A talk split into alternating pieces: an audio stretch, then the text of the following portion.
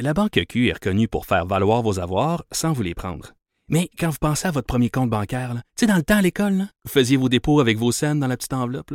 Hmm, C'était bien beau. Mais avec le temps, ce vieux compte-là vous a coûté des milliers de dollars en frais, puis vous ne faites pas une scène d'intérêt. Avec la Banque Q, vous obtenez des intérêts élevés et aucun frais sur vos services bancaires courants. Autrement dit, ça fait pas mal plus de scènes dans votre enveloppe, ça. Banque Q. Faites valoir vos avoirs. Visitez banqueq.ca pour en savoir plus. Cube Radio. pense que Catherine Dorion devrait s'excuser, puis on pourrait tourner la page. Jonathan Trudeau. Joe, Trudeau et Maude Boutet. Franchement dit. Cube, Cube Radio. Bon jeudi, aujourd'hui on est le 19 décembre 2019. Mon nom est Jonathan Trudeau, bienvenue à Franchement dit, bienvenue à Cube Radio. Je suis en compagnie de Maude Boutet. Salut Maude! Salut, bon matin, good morning.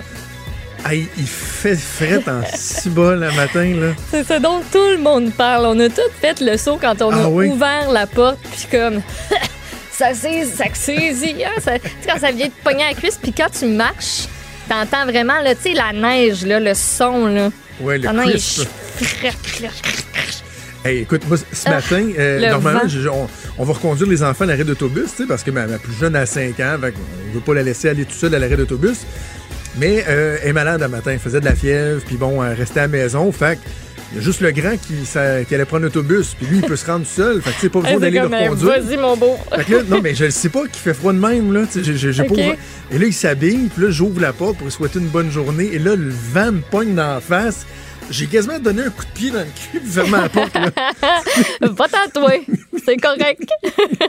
Hey, non mais ça, c'est un moins 20 là, net, frette, sec.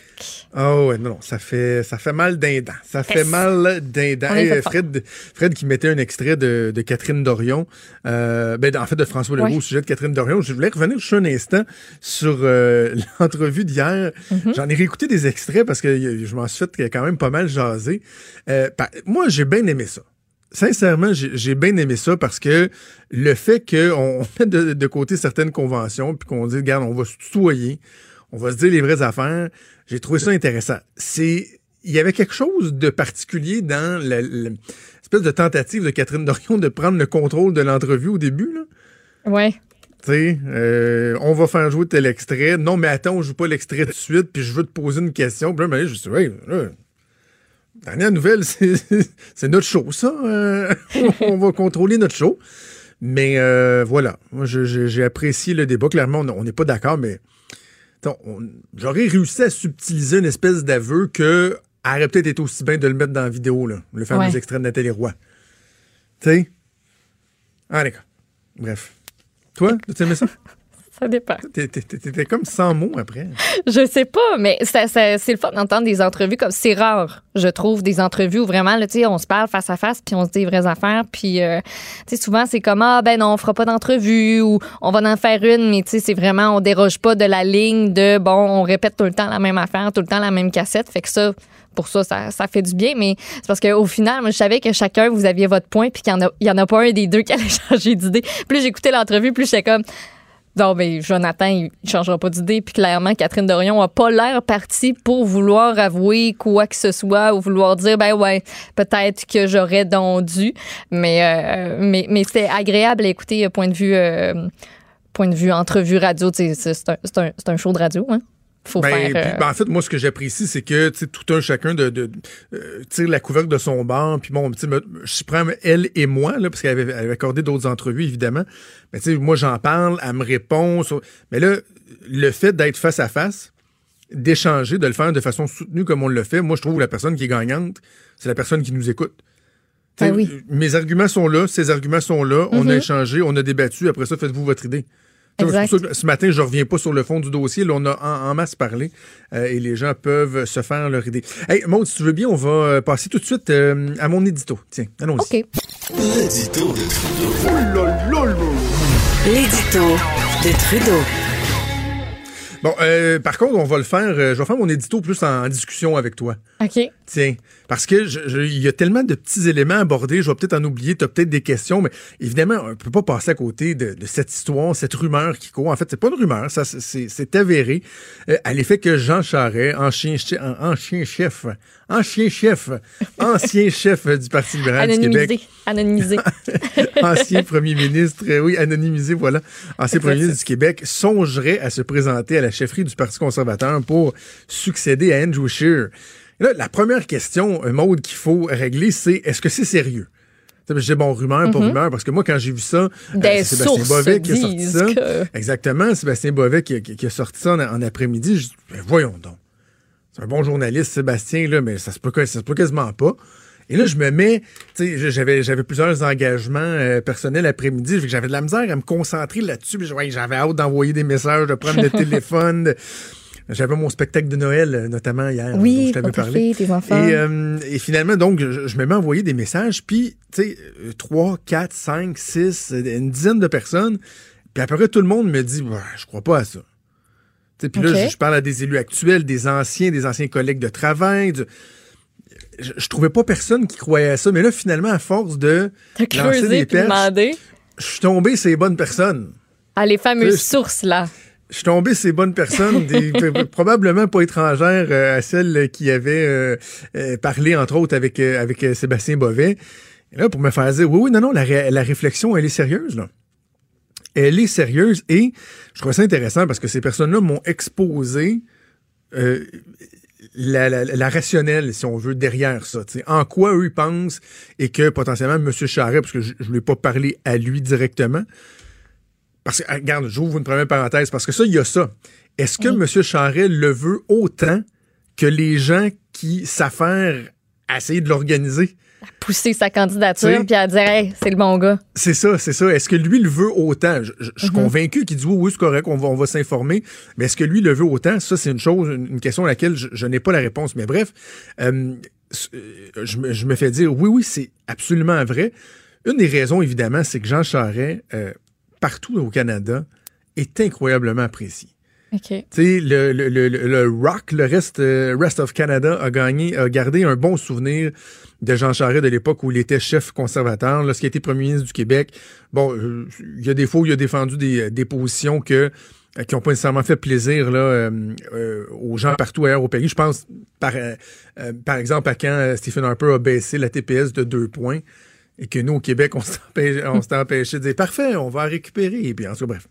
Euh, mais sinon, il, a laissé un, très bon souvenir et il répond en tout point aux conditions que certains euh, posaient. C'est-à-dire, bon, quelqu'un qui est euh, parfaitement bilingue.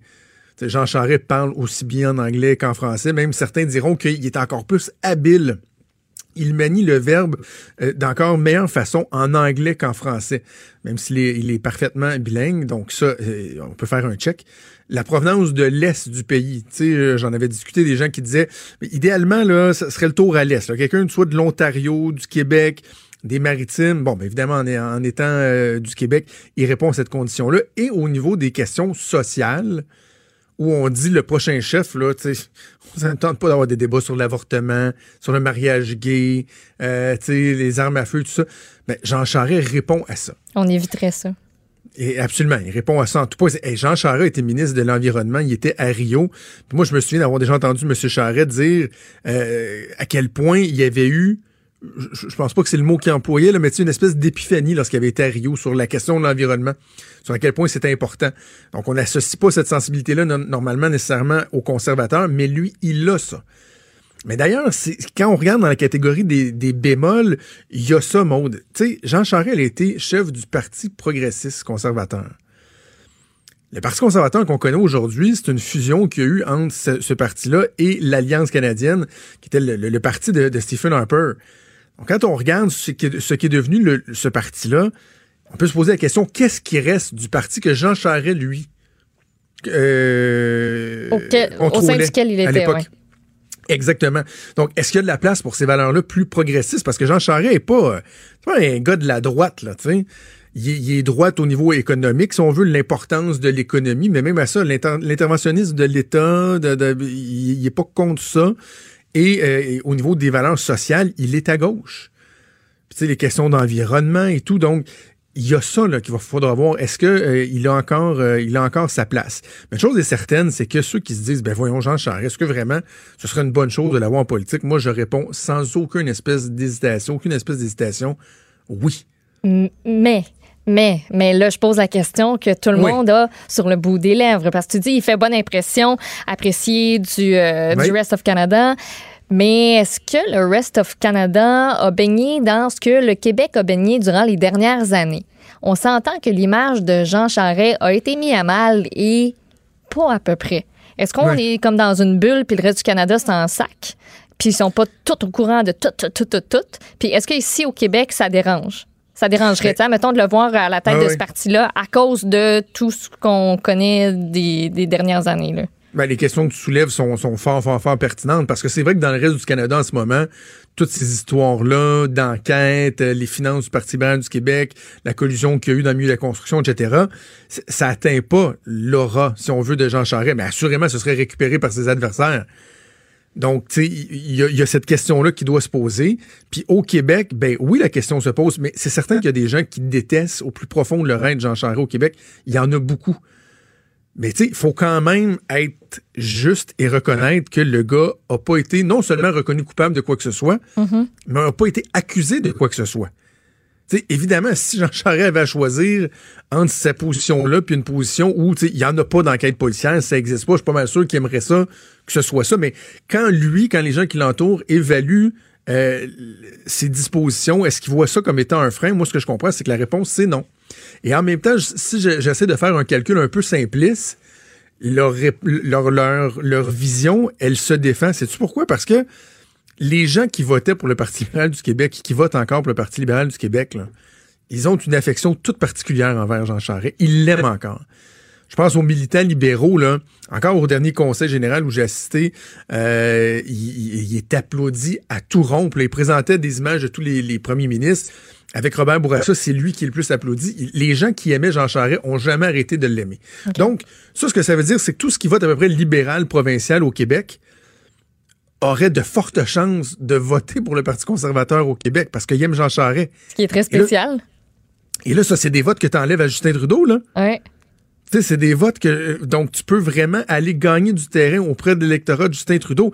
Et ceux qui votent normalement conservateurs, qui a quand même une certaine base conservatrice au Québec, est-ce que Jean Charest, ce serait un motif suffisant pour que ces gens-là disent Ah, moi, je vote plus conservateur à cause de Jean Charest? Jamais dans 100 ans.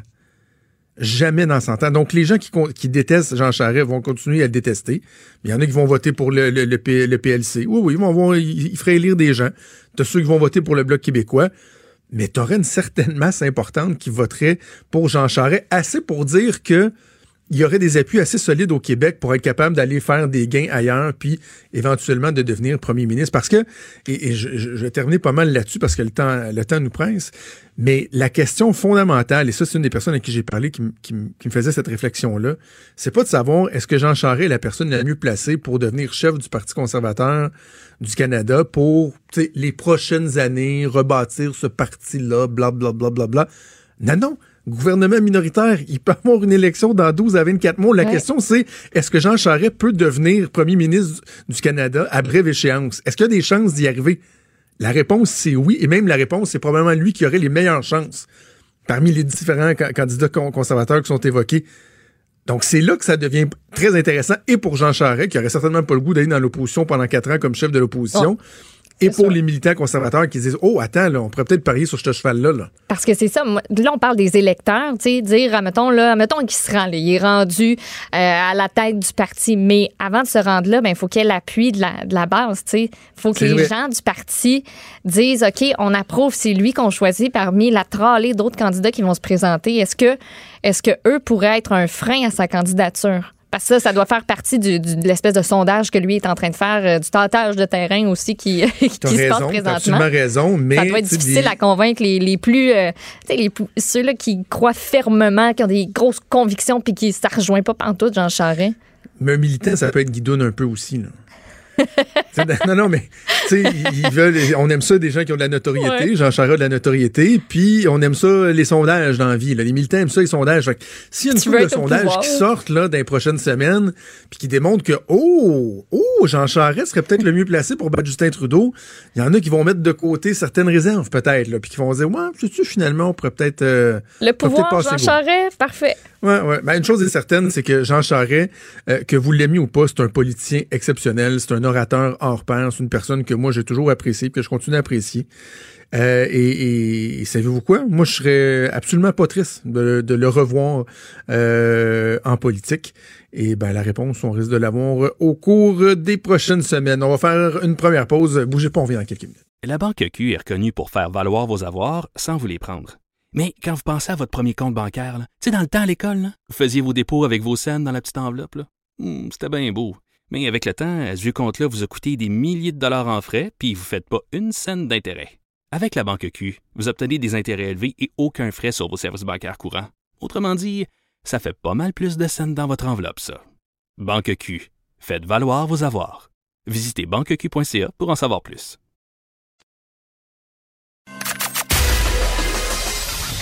Des débats, des commentaires, des opinions. Ça, c'est franchement dit. Cube Radio. Avant d'aller rejoindre notre invité, Maude, euh, il y a une situation particulière dans une école euh, secondaire de Coansville en ce moment. hein. Oui, c'est l'école secondaire Massé-Vanier. Euh, ont dit que les élèves et les enseignements présentement sont barricadés à l'intérieur de l'établissement. Vous comprendrez qu'on n'a pas beaucoup de détails pour le moment. On n'a pas confirmé, on n'a pas dit en fait c'est quoi la raison du confinement. Dans un message qui a été partagé sur son compte Facebook, a la commission scolaire Val des Serres qui affirme que la SQ est sur place, que tous les élèves, le personnel sont justement barricadés en confinement et on demande surtout aussi aux parents de pas se déplacer à l'école pour plus de sécurité, des interventions plus efficaces aussi. On dit qu'on va nous tenir informés au fur et à mesure de l'avancement de la situation. Euh, je sais qu'il y a une collègue de TVA là, qui est en route pour, euh, pour Coansville, Marianne Lapierre. On tentera peut-être de lui parler tout à l'heure. Euh, mais sinon, je vous tiens au courant dès que j'ai plus, euh, plus d'informations. OK, on va suivre ça.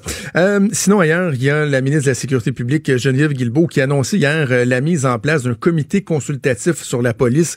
Elle avait, euh, elle avait annoncé déjà il y a quelques mois de ça son intention de déposer un livre vert, d'amener certaines réflexions et de se pencher sur des ajustements, une modernisation, si on veut, euh, de notre façon de voir le travail euh, de la police. Donc, un comité qui a été euh, mis en place, qui va être dirigé par Bernard Sévigny, l'ex-maire de Sherbrooke, qui a également l'ancien député Marlène Jennings, l'ancien policier euh, Alexandre Matt, et il y a l'ex, euh, la juge, je dis pas, on ne doit pas dire ça, ex-juge, la juge retraitée qu'on Ouais. connaît bien, Nicole Gibault, qui fait également partie de ce comité-là. On a l'occasion d'aller la rejoindre au téléphone. Euh, Bonjour, Nicole. Bonjour Jonathan, c'est C'est bien ça, c'est pas le- l'ex. C'est ça, hein? On dit pas ex-juge. Non, non, mais c'est correct, toujours. Juge. Des fois, on dit l'ex-juge retraité, puis je m'attends à d'autres. euh, Ça, ça veut dire que vous avez arrête là. recommencé à travailler, là. Si vous êtes une ex-juge retraitée. Euh, euh, Nicole, vous avez dit hier, dans, dans le cadre de cette conférence-là, de cette annonce-là, que la confiance du public était au plus bas, probablement. C'est quand même un constat qui est, qui est, qui est lourd. Puis aussi, comment on est arrivé là? Ben, je pense qu'il y a un ensemble d'événements qui a fait que euh, on en est arrivé là. Parce que, bon, euh, je veux pas avoir l'air vieillot, là, mais tu sais, il y a, y a une époque où on n'entendait pas, on- ou probablement qu'on savait peut-être pas tout, là, parce qu'il n'y avait pas tellement de techniques d'Internet, etc. Mais il me semble qu'on avait, euh, on avait une confiance, c'était inné, euh, c'était, clair que les gens, bon, euh, mon Dieu, le, le- le corps policier, ça représentait l'ordre, bon, etc. Aujourd'hui, et avec tout ce qui s'est passé, c'est un peu normal de, que, que ça soit rendu là. Puis on veut comprendre. Moi, moi, je veux vraiment comprendre. C'est sûr que c'est évident là avec les les enquêtes qui ont qui ont éclaté en mille miettes euh, avec l'UPAC, euh, des décisions euh, euh, qui, qui, qui ont fait qu'il y a eu plein d'arrêts de procédure. Euh, il, y a, y a un ensemble de circonstances. Il y a eu évidemment euh, des mises à pied ou enfin on a tassé certaines personnes en, en, en haut lieu, mais c'est c'est pas vraiment une chose parce que je pense qu'en soi là, quand les gens réfléchissent deux minutes là, c'est pas toute la police à travers tout le Québec où les gens n'ont pas confiance. C'est que il y a des événements qui sont arrivés dans les dernières années qui ont fait qu'on entend des commentaires comme j'ai jamais entendu dans ma vie et dans ma carrière. Et, et ça, c'est- clair que ça m'atteint, ça m'a atteint. Puis je peux, je suis une des personnes qui dit ben voyons donc, ça se peut pas parce que Jonathan, on se le cachera pas là. Les policiers ou la police, c'est quelque chose. Je l'ai dit là, c'est le respect et l'ordre. Et, et Oui. c'est- ça, c'est la fondation, c'est la base de notre justice. C'est eux qui sont au front. C'est les guerriers, c'est le premier pilier. Là, c'est eux. Euh, les, les arrestations, les mandats de perquisition. Si en quelque part il y a quelque chose de tout croche, euh, déjà là, euh, on va tout de suite blâmer les, gens qui sont qui sont en poste à ce moment-là, sans vouloir euh, mettre le doigt sur rien de particulier, mais on sait qu'il y a eu plein, plein de choses qui s'est discuté dans les médias là-dessus, puis qu'il y a des dossiers qui ont qui ont tombé. Mais mais mais ce n'est pas juste ça. Il y a aussi, puis je pense que c'est une des raisons pour laquelle on m'a demandé également, puis c'est avec euh, un grand bonheur que j'ai accepté, c'est le, le volet judiciaire, parce qu'il y a eu tellement, Ben, ça. de, il y a eu tellement de décisions, Jonathan, qui changent la donne, puis on s'ajuste, puis c'est- tu sais, on n'est pas en mesure de dire aux tribunaux, nous, notre comité, ben changez votre position, puis parlez plus comme ça, c'est pas nous autres là, Mais, c'était justement une des questions que j'avais, Nicole. euh, en- en- en- comment on peut faire, dans, dans le travail que ce comité-là va faire, comment on peut faire le lien avec tout le système judiciaire? Parce que quand on parle de la perte de confiance des gens, oui, tu sais, bon, il y a les enquêtes policières, mais en même temps, je le vois pas comme étant une perte de confiance généralisée Non, sur le travail de la police. Là. Tu sais, le policier qui, qui est dans la rue en train de donner une contravention, là, lui, il se fait pas euh, envoyer promener plus que, que- que- qu'il y a 10 ans. On dirait que c'est toute la, la notion des enquêtes policières, de notre capacité à procéder à l'intérieur du système de justice. Donc, comment on va faire pour euh, analyser l'aspect judiciaire dans tout ça aussi, pour, pour, pour euh, arrimer tout ça? Ben, on a, évidemment, on va, on va se faire un plan de travail. On s'en cachera pas, là. C'est hier l'annonce, le dépôt euh, à midi et demi de ce, ce document-là. Puis nous autres, on est en conférence de presse. Fait qu'on n'a pas eu le temps, là, faut pas, faut pas se leurrer, là, on n'a pas eu le temps Ah de oui. tout regarder en détail. Mais on a eu le temps de le feuilleter. On va avoir le temps de se euh, concerter pour faire un plan de travail. Puis, puis toutes ces questions-là seront posées. Mais co- comment trouver une solution? Il n'y en a pas de miracle, hein, Jonathan. Là. Puis là, là, moi, je suis pas le genre à passer par, euh, par euh, tu sais, là, les, les, les, les grands chemins. Là. Je veux dire Ouais. qu'au but, on, on s'entend que ce serait pas- c'est pas une tâche facile. Mais moi, tant que ça jase, là, en toute honnêteté, là, si ça jase à gauche, à droite, dans un petit milieu, en quelque part, euh, mais, mais, mais tout ça, c'est pas nécessairement public, puis on a des commentaires à gauche, puis un petit commentaire à droite. Là, si on peut centraliser un petit peu à l'intérieur de ce que puis on je, je me cacherai pas là, c'est c'est c'est pas au-dessus de nos moyens en ce sens qu'on est capable de faire des consultations, puis on va avoir le pouvoir. Puis je pense que ça a l'air que la liste des gens qui veulent qui veulent venir s'adresser au comité, elle est longue. On sait même pas que si on euh, ben on sait, on va vouloir rencontrer tout le monde, privé, corps policier, municipalité, euh, tout ça. Mais ça va être intéressant. Moi, je, je- Jonathan, par expérience, je, je sais que quand on écoute, il y a des affaires qui nous écarquillent les yeux, puis on fait Ah oui, on n'avait pas pensé à ça. On a beau avoir réfléchi, puis avoir des opinions, puis penser que c'est du placotage, mais c'est peut-être parce qu'on est un, un peuple qui, qui aime bien discuter en, en- en- en- ensemble, puis on fera pas des miracles, mais on peut-tu peut-être trouver des pistes, puis avoir quelque chose à dire à, à la ministre, puis dire, écoutez, peut-être si vous- on peut vous suggérer telle, telle, telle chose, euh, ben c'est déjà mieux que de rien faire. Ben c'est ça parce que euh, il y a un risque que les espoirs soient déçus à brève échéance parce qu'il y a des gens qui vont entendre une, une solution miracle comme comme vous le dites. Puis tu sais, on peut pas il y en a pas de solution miracle, on dira pas ben on va annoncer que les policiers seront des robots désormais là, tu sais ça va être des robots comme ça arrivera pas, j'ai l'impression qu'on va mesurer le succès de ce qui va être fait dans le temps parce que la clé c'est pas compliqué, c'est les résultats. Tu sais, les gens veulent des résultats là. donc il, il faudra changer des éléments et là avec le temps à l'usage on va voir si effectivement il y a des changements qui seront apportés dans, les résultats qui sont livrés. Oui, puis je pense que c'est le secret, c'est ça, c'est d'être à l'écoute, puis tout ça. Puis vous avez raison. On n'aura probablement pas de réponse de solution miracle, puis on aura beau nous regarder à la loupe, puis sais, ben là, ça n'a rien donné. Attendons donc pour. C'est pas parce que on se prend pour des, des superstars, là, mais c'est juste que est-ce qu'on peut apporter chacun de nous dans différents domaines, dans différentes sphères de, de nos capacités, euh, des pistes. Puis on peut parce que juste hier, là, la première rencontre, là, c'est la première fois que je rencontrais ces gens-là, j'ai j'ai été euh, euh, il y en a certains qui ont fait, euh, qui ont jasé de telle telle chose, puis j'ai fait ah quel propos intéressants auxquels euh, je même moi je n'avais jamais pensé tu sais puis puis ça va être comme ça là puis ça va être la réception puis un peu un challenge ça me permet l'expression d'arriver à quelque chose évidemment euh, je souhaite que ça soit bien perçu. Je souhaite éminemment que ça soit euh, qu'il y ait un bon résultat. Mais est-ce qu'on va, puis vous avez totalement raison, est-ce qu'on va trouver une solution miracle ou l'année prochaine, à même date, on va se dire joyeux Noël, on a tout réglé? Non. Faut quand même pas euh, être à ce point-là, là. Mais est-ce qu'on va avoir avancé? Mais ben, peut-être. Puis tu sais, des fois, faire des petits pas dans la vie, ça peut toujours aider.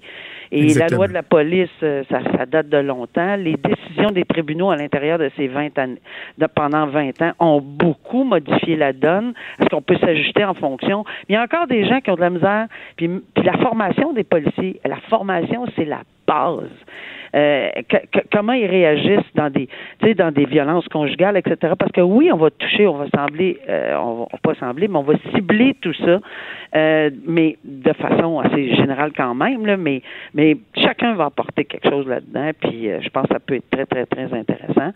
Et puis c'est un comité qui va, qui va, qui va travailler, je pense, assez fort, mais bon, ça, ça, ça, ça, devrait être en mesure, on devrait être en mesure de, de tout faire le travail on va suivre ça avec euh, beaucoup d'intérêt. Nicole Gibault, merci beaucoup de nous avoir parlé, puis bonne chance pour le mandat. Merci beaucoup à vous. Merci. À bientôt. La Banque Q est reconnue pour faire valoir vos avoirs sans vous les prendre. Mais quand vous pensez à votre premier compte bancaire, tu sais, dans le temps à l'école, vous faisiez vos dépôts avec vos scènes dans la petite enveloppe. Hmm, c'était bien beau. Mais avec le temps, à ce vieux compte-là vous a coûté des milliers de dollars en frais, puis vous ne faites pas une scène d'intérêt. Avec la Banque Q, vous obtenez des intérêts élevés et aucun frais sur vos services bancaires courants. Autrement dit, ça fait pas mal plus de scènes dans votre enveloppe, ça. Banque Q. Faites valoir vos avoirs. Visitez banqueq.ca pour en savoir plus.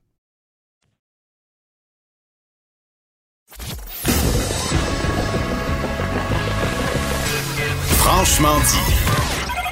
Appelez ou textez au 187 Cube Radio. 1877 827 2346. Il va y avoir un gros, gros combat de boxe le 28 décembre prochain à Atlanta, alors que Jean-Pascal va défendre son titre WA des mi-lourds contre le Suédois Badou Jack. C'est dans quelques jours, ça s'en vient. Et même s'il est dans la, dans la, la, la, fin de son parcours, de, de, de sa préparation physique, Jean-Pascal prend le temps de nous parler euh, au téléphone aujourd'hui. On va aller le rejoindre. Salut Jean. Salut les gars, ça va bien? Ça va très bien. Toi, comment ça va, la forme? Es-tu satisfait?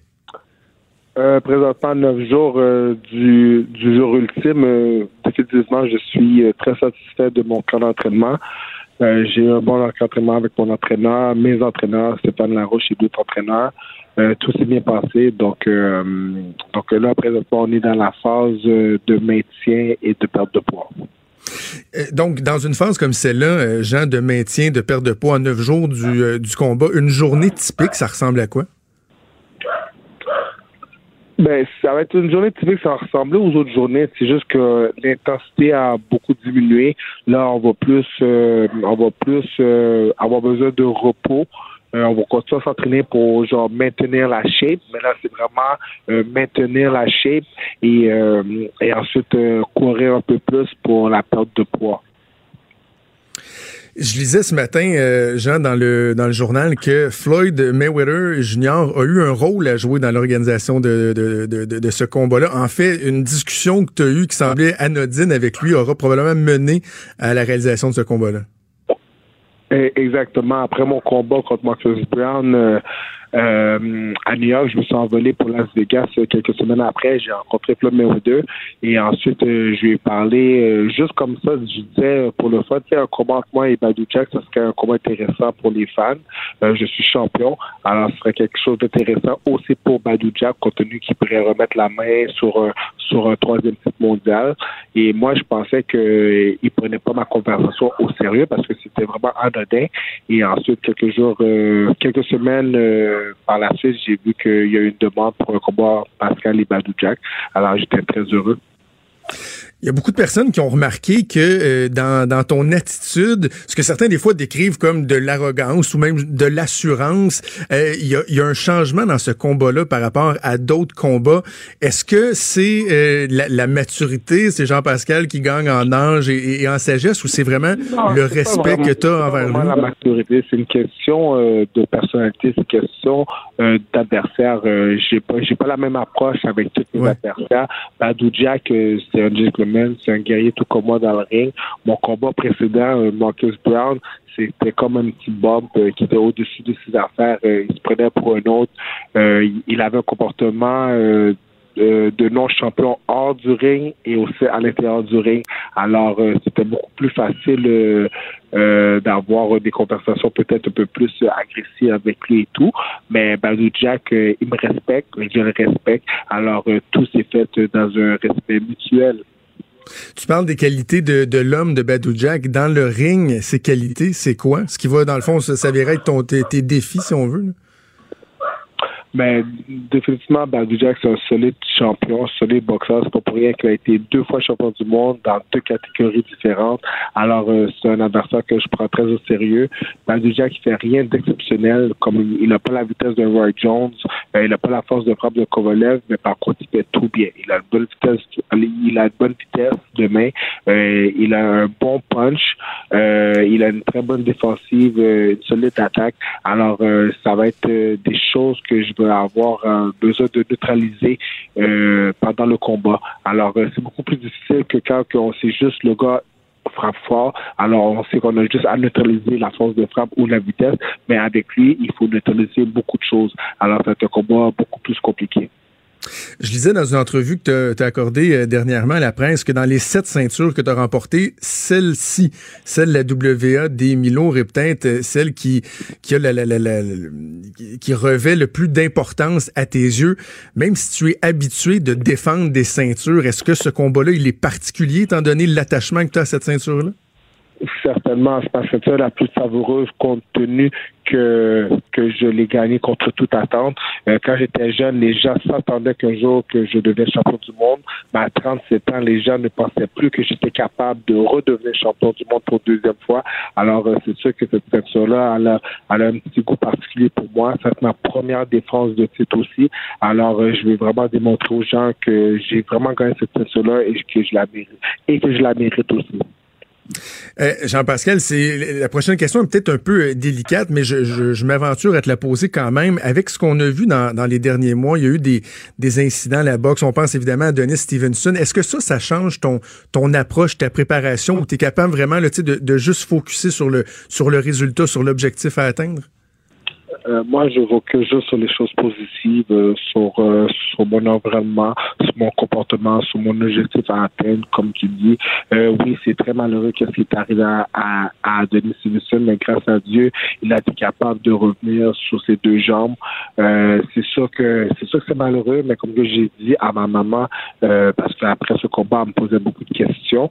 Ah oui. Je lui ai dit, mamie, si, si ton ami a un accident de voiture, est-ce que tu vas arrêter de conduire ta voiture demain matin? La question est non. C'est un accident, c'est des choses qui arrivent. Alors, c'est pas des choses communes. C'est juste qu'il faut faire euh, un peu plus attention. Il faut avoir un peu plus de précautions. Mais comme je vous dis, euh, moi, je pense pas à ça. Je pense euh, au résultat ultime à la fin la suite des choses, Jean-Pascal, après ce combat-là? Parce que j'imagine qu'on s'attend à une victoire, mais la suite des choses, ce serait quoi? Est-ce qu'on connaît déjà la prochaine étape? Euh, sincèrement, euh, j'aimerais bien savoir c'est quoi la prochaine étape, mais cependant, je me concentre vraiment sur le présent, sur l'actuel. Euh, je me concentre sur Badou Jack parce que si si je pense pas euh, à Badou Jack, ben, il peut vraiment me jouer un tour. Et ensuite, j'aurai pas de futur. Alors, c'est important de me concentrer euh, sur le présent, cons consolider le présent et ensuite euh, voir l'avenir. Il faut jamais prendre la peau de l'ours avant de l'avoir tué. Par curiosité, avant qu'on se laisse, Jean, euh, comment Noël va se dérouler à, trois jours d'un combat? Est-ce que ça va demeurer une journée d'entraînement comme toutes les autres ou il va y avoir une, une, petite célébration, une petite activité avec les, les gens qui sont autour de toi? Comment tu vas gérer ça? Pour moi, c'est très simple. Noël se fait trois jours plus tard, le 28 décembre. Donc, il n'y aura pas de Noël. le 25, ça va être. euh, Oui, il va y avoir Noël, mais le 28 décembre. Le 28 décembre en soirée, euh, après ton combat. Bien, assurément, on va écouter ça. Euh, ton- Exactement. Ça va être mon Noël. À, ça va être mon Noël à moi. Je vais déballer mon cadeau de de, de ceinture de champion du monde devant vous en direct sur le réseau, sur le réseau Indigo, et pour que les gens euh, qui n'ont pas accès à une télévision, des fois ils peuvent être au travail, en avion. J'ai parti une nouvelle plateforme online que les gens peuvent commander mon combat sur leur portable ou sur leur tablette ou. Jean-Pascal Live, parfait. Ouais. Parfait. On va suivre ça. Puis écoute, c'est, beau de te voir aller. Euh, on parle, tu sais, des fois des, euh, des conséquences euh, de la boxe. Puis tu sais, quand tu dis faut focuser sur le positif, ben euh, ton cheminement, le fait que tu jamais lâché, ça c'est du positif. Puis c'est un exemple qui est qui est excellent pour pour les jeunes. Donc on va on va te suivre. Puis on te souhaite la victoire le 28 décembre. Merci beaucoup. Puis juste pour terminer, justement, c'est ça que je veux, je veux inculquer aux jeunes, c'est vraiment de ne pas laisser l'opinion euh, de quelqu'un ou des gens devenir ta réalité. C'est pas parce que les gens disent que t'es pas bon, t'es fini, que que, que c'est vrai. Si tu y crois, c'est là que ça va devenir ta réalité. Moi, j'ai refusé d'y croire et c'est pas devenu ma réalité. Je suis redevenu champion du monde. Le message est passé. Merci Jean-Pascal. Puis bonne chance pour le 28. La Banque Q est reconnue pour faire valoir vos avoirs sans vous les prendre. Mais quand vous pensez à votre premier compte bancaire, tu sais, dans le temps à l'école, vous faisiez vos dépôts avec vos scènes dans la petite enveloppe. Hmm, C'était bien beau. Mais avec le temps, à ce compte-là vous a coûté des milliers de dollars en frais, puis vous ne faites pas une scène d'intérêt. Avec la Banque Q, vous obtenez des intérêts élevés et aucun frais sur vos services bancaires courants. Autrement dit, ça fait pas mal plus de scènes dans votre enveloppe, ça. Banque Q, faites valoir vos avoirs. Visitez banqueq.ca pour en savoir plus. Franchement dit. Jonathan Trudeau. Et Maude Boutet. Appelez ou textez au 187 Cube Radio 1877 827 2346. Cube Radio. Cube Radio. Avant de jaser avec Luc La Liberté, Maude, est-ce qu'on a du nouveau dans euh, ce cas d'une école euh, en confinement à Coansville? Oui, l'école secondaire Massé-Vanier. Euh, tout le monde est encore confiné, barricadé à l'intérieur. Il y a peu d'informations qui circulent. Par contre, la Sûreté du Québec qui a tenu à, informer la commission scolaire, entre autres, qui donne des nouvelles sur sa page Facebook, que deux élèves ont été interpellés, un à l'extérieur du périmètre de l'école, entre autres. Toujours, on rappelle aux parents de ne pas se déplacer, de sécurité, des interventions plus efficaces. Et je te dirais que ce qui est très spécial présentement, c'est de, c'est de lire les commentaires que sous ces publications-là d'élèves qui sont à l'intérieur, qui n'ont aucune idée de ce qui se passe ou des informations zéro confirmées, toutes différentes qui, euh, qui circulent. Euh, donc, euh, voilà, j'imagine qu'on aura plus de, de détails éventuellement. OK, tiens, euh, Luc La Liberté qui est avec nous au studio pour parler de politique américaine, mais Luc, t'es, t'es prof au cégep. Oui. Euh, ça t'es-tu déjà arrivé une situation de confinement? As-tu déjà vécu ça? Non, c'est pas. C'est- le on, pire a, on a eu Avez-vous une des alerte à la- pratiques? Pardon? Avez-vous des Oui, pratiques? oui, on a, contre? bien sûr, on a encore, on a encore des pratiques, là, au moins, au moins une fois annuellement, mais le- on a eu une alerte à la bombe pour laquelle il a fallu évacuer. Ah, ouais. Mais un confinement, jamais. OK. Tu, as-tu déjà senti une- une- un changement dans l'attitude des, des élèves au quotidien? Tu sais, avec la multiplication de ces événements-là, au, au Québec, on n'a pas été épargné, mais je veux dire, c'est pas monnaie courante, mais tu sais, y a-tu une sensibilisation, comme une sensibilité supplémentaire? As-tu déjà senti ça ou? Non, je, je, sens, Non, je les sens pas plus inquiets, préoccupés, ou je, je sens, ils sont très à l'écoute si on en parle en classe. Par Ah exemple, quand j'enseigne l'histoire américaine, je fais toujours un peu d'actualité, de politique américaine, au nombre de fois où ça se produit, parfois je leur mets ça en scène en disant, imaginez, le- notre classe est près des portes d'entrée, la circulation est facile, l'accès, et, et là, je les sens conscientisés quand je leur parle de ça, Euh, mais sinon, je les sens pas plus inquiets qu'auparavant. OK. Donc, on va parler de l'actualité américaine. Il y a eu, bon, c'était à, à prévoir, mais quand même, un gros, gros, gros développement, une grosse étape de franchie hier. Officiellement, la Chambre des, des représentants qui accuse euh, Donald Trump et qui va de l'avant avec le, le processus de destitution. là. Le troisième président seulement dans l'histoire, on l'a répété bien souvent. Ce qu'on dit un peu moins parfois, c'est que c'est le premier qui, à qui ça, se- à qui ça, avec qui ça se produit dans un premier mandat. M. Clinton, c'était dans son deuxième mandat, si on se souvient bien. Puis le président Johnson, celui du 19e siècle, ben lorsque ça se produit, M. Johnson, il est même pas Il est là parce qu'Abraham Lincoln a été assassiné. Donc, euh, monsieur Trump, on verra. Hein, c'est particulier parce qu'il sollicite un deuxième mandat. Donc, il va devenir le premier finalement à perdre après une procédure de, de, de destitution ou encore à avoir, à obtenir un deuxième mandat après une procédure de destitution. Donc, absolument, on est dans quelque chose, dans quelque chose d'historique et ça pourrait euh, ajouter une touche de complexité au dossier actuel si Madame Pelosi, qui hier, je sais pas s'il y a de nos auditeurs qui étaient euh, devant leur écran d'ordinateur ou de télé, mais euh, Madame Pelosi, on a senti hier qu'elle avait un contrôle quasi total sur les démocrates, puis on l'a vu même ah les gronder, leur faire les gros yeux à un moment donné. Certains ont été tentés d'applaudir après l'annonce du résultat, puis elle, c'est très clair, c'est non, on ne se réjouit pas de ça. Donc, on a vu Mme Pelosi, grosso modo, passer le message, puis même les fameux progressistes, là, ou encore de squad, hein, ces quatre élus progressistes dont on a beaucoup parlé dans la dernière année, euh, ils ont pas osé défier la speaker hier. Mais ce qui pourrait être historique, c'est que Mme Pelosi, euh, justement en raison de pression des progressistes, ce qu'elle a dit hier, c'est on ne va pas acheminer tout de suite les euh, l'acte d'accusation, si on veut, les, les, deux articles. On ne va pas acheminer ça au Sénat tout de suite. Et là, il y a plein de gens que ça a étonné. Et, et, bien sûr, c'est encore de la, de la, stratégie politique. Mais moi, je considère que là, on est dans de la stratégie qui est vraiment à haut risque. Grosso modo, ce qu'elle dit, c'est il y a des progressistes qui sont venus me voir et eux se disent tant qu'à envoyer ça au Sénat, où M. McConnell a dit qu'il serait partial, ou Lindsey Graham a dit qu'il serait partial, où on n'aura pas droit à un vrai procès, ce que devrait être normalement la deuxième étape de la procédure de destitution, eh ben, Mme Pelosi a dit on, on réfléchit à la possibilité de garder le président en accusation, mais de ne jamais soumettre son cas au Sénat. Et il y a pas, c'est vraiment une particularité. Et là, on découvre. Euh, les, les républicains, par exemple, M. McConnell, il n'y a rien qui l'oblige à prendre les, les, les, les deux accusations. Il n'y a rien qui dit textuellement dans la Constitution, je dois les prendre puis je dois les soumettre au vote. Donc, il y avait ça qu'on avait envisagé. M. McConnell avait dit, ben écoutez, j'ai... Ça se peut que ce soit jamais voté par le Sénat. Ben, c'est-à-dire que je serais particulièrement étonné qu'on fasse ça. C'est là où je dis que c'était au risque. Mais on en profite pour exercer des pressions sur M. McConnell.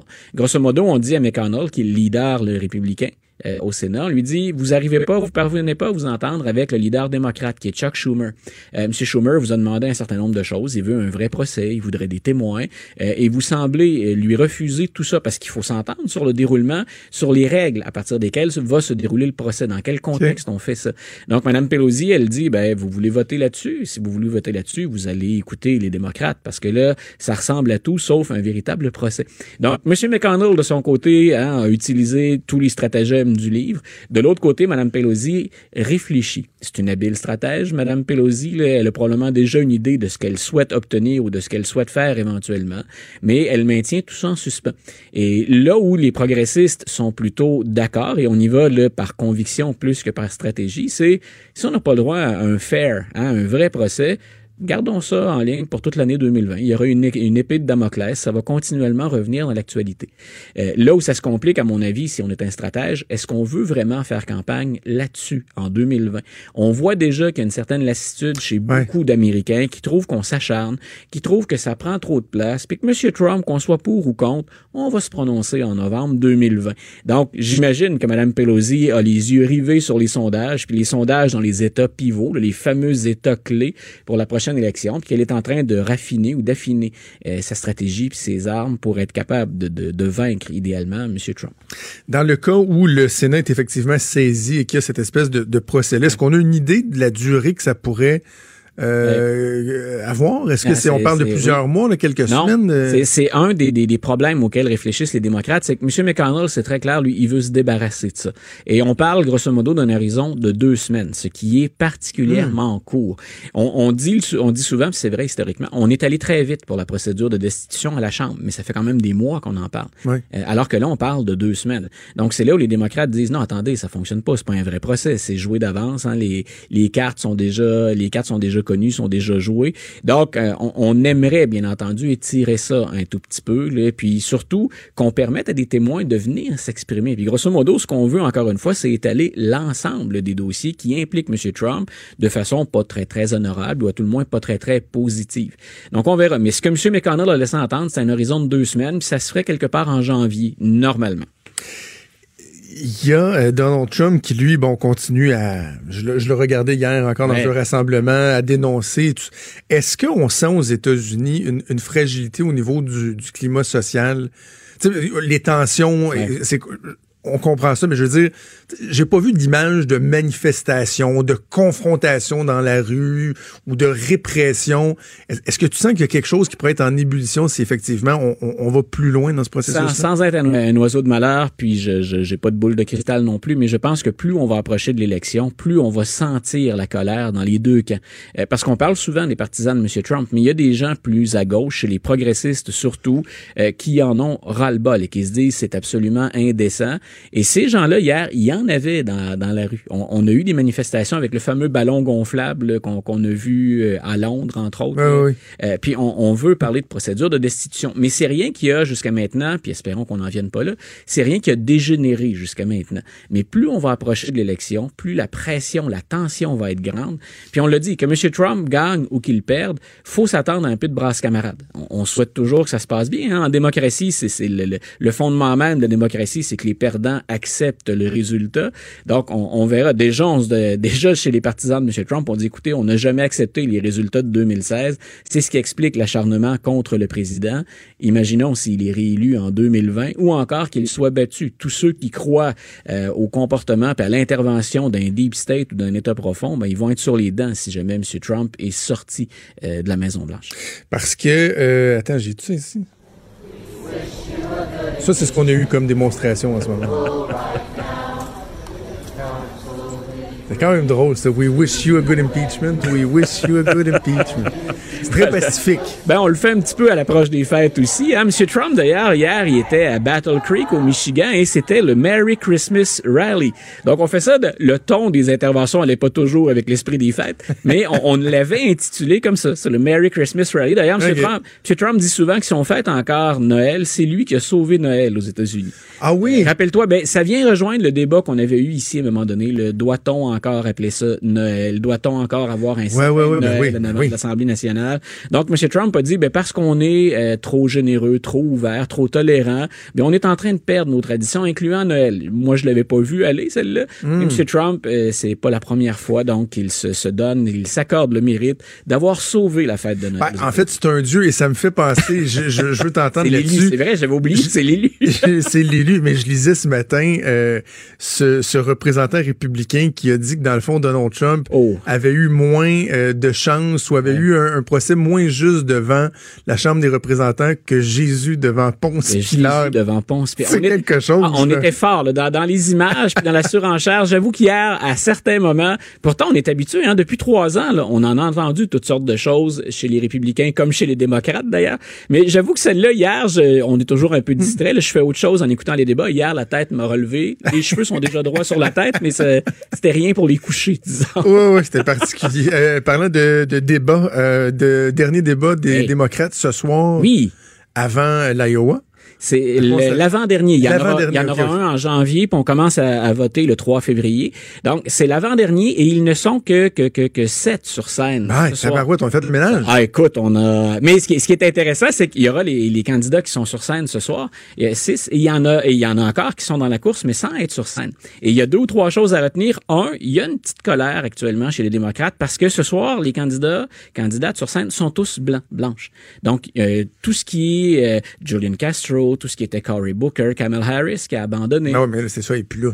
Donc voilà, non, mais on dit quelque part, vous avez tellement resserré les règles pour faire le ménage que vous avez évacué en même temps les candidats issus des, des ouais. minorités. Donc il y a cette grogne-là, puis c'est important le vote des minorités chez les euh, chez les démocrates. Euh, on a un débat où les cartes ont bougé un peu, euh, on a distribué les cartes autrement pour ce, ce débat-là, au sens où Joe Biden est de retour en tête et il jouit d'une avance relativement confortable, pas l'avance qu'il avait au tout début, là, qui semblait insurmontable, mm-hmm. mais il est revenu confortablement dans le rôle de meneur. Elizabeth Warren qui avait progressé rapidement.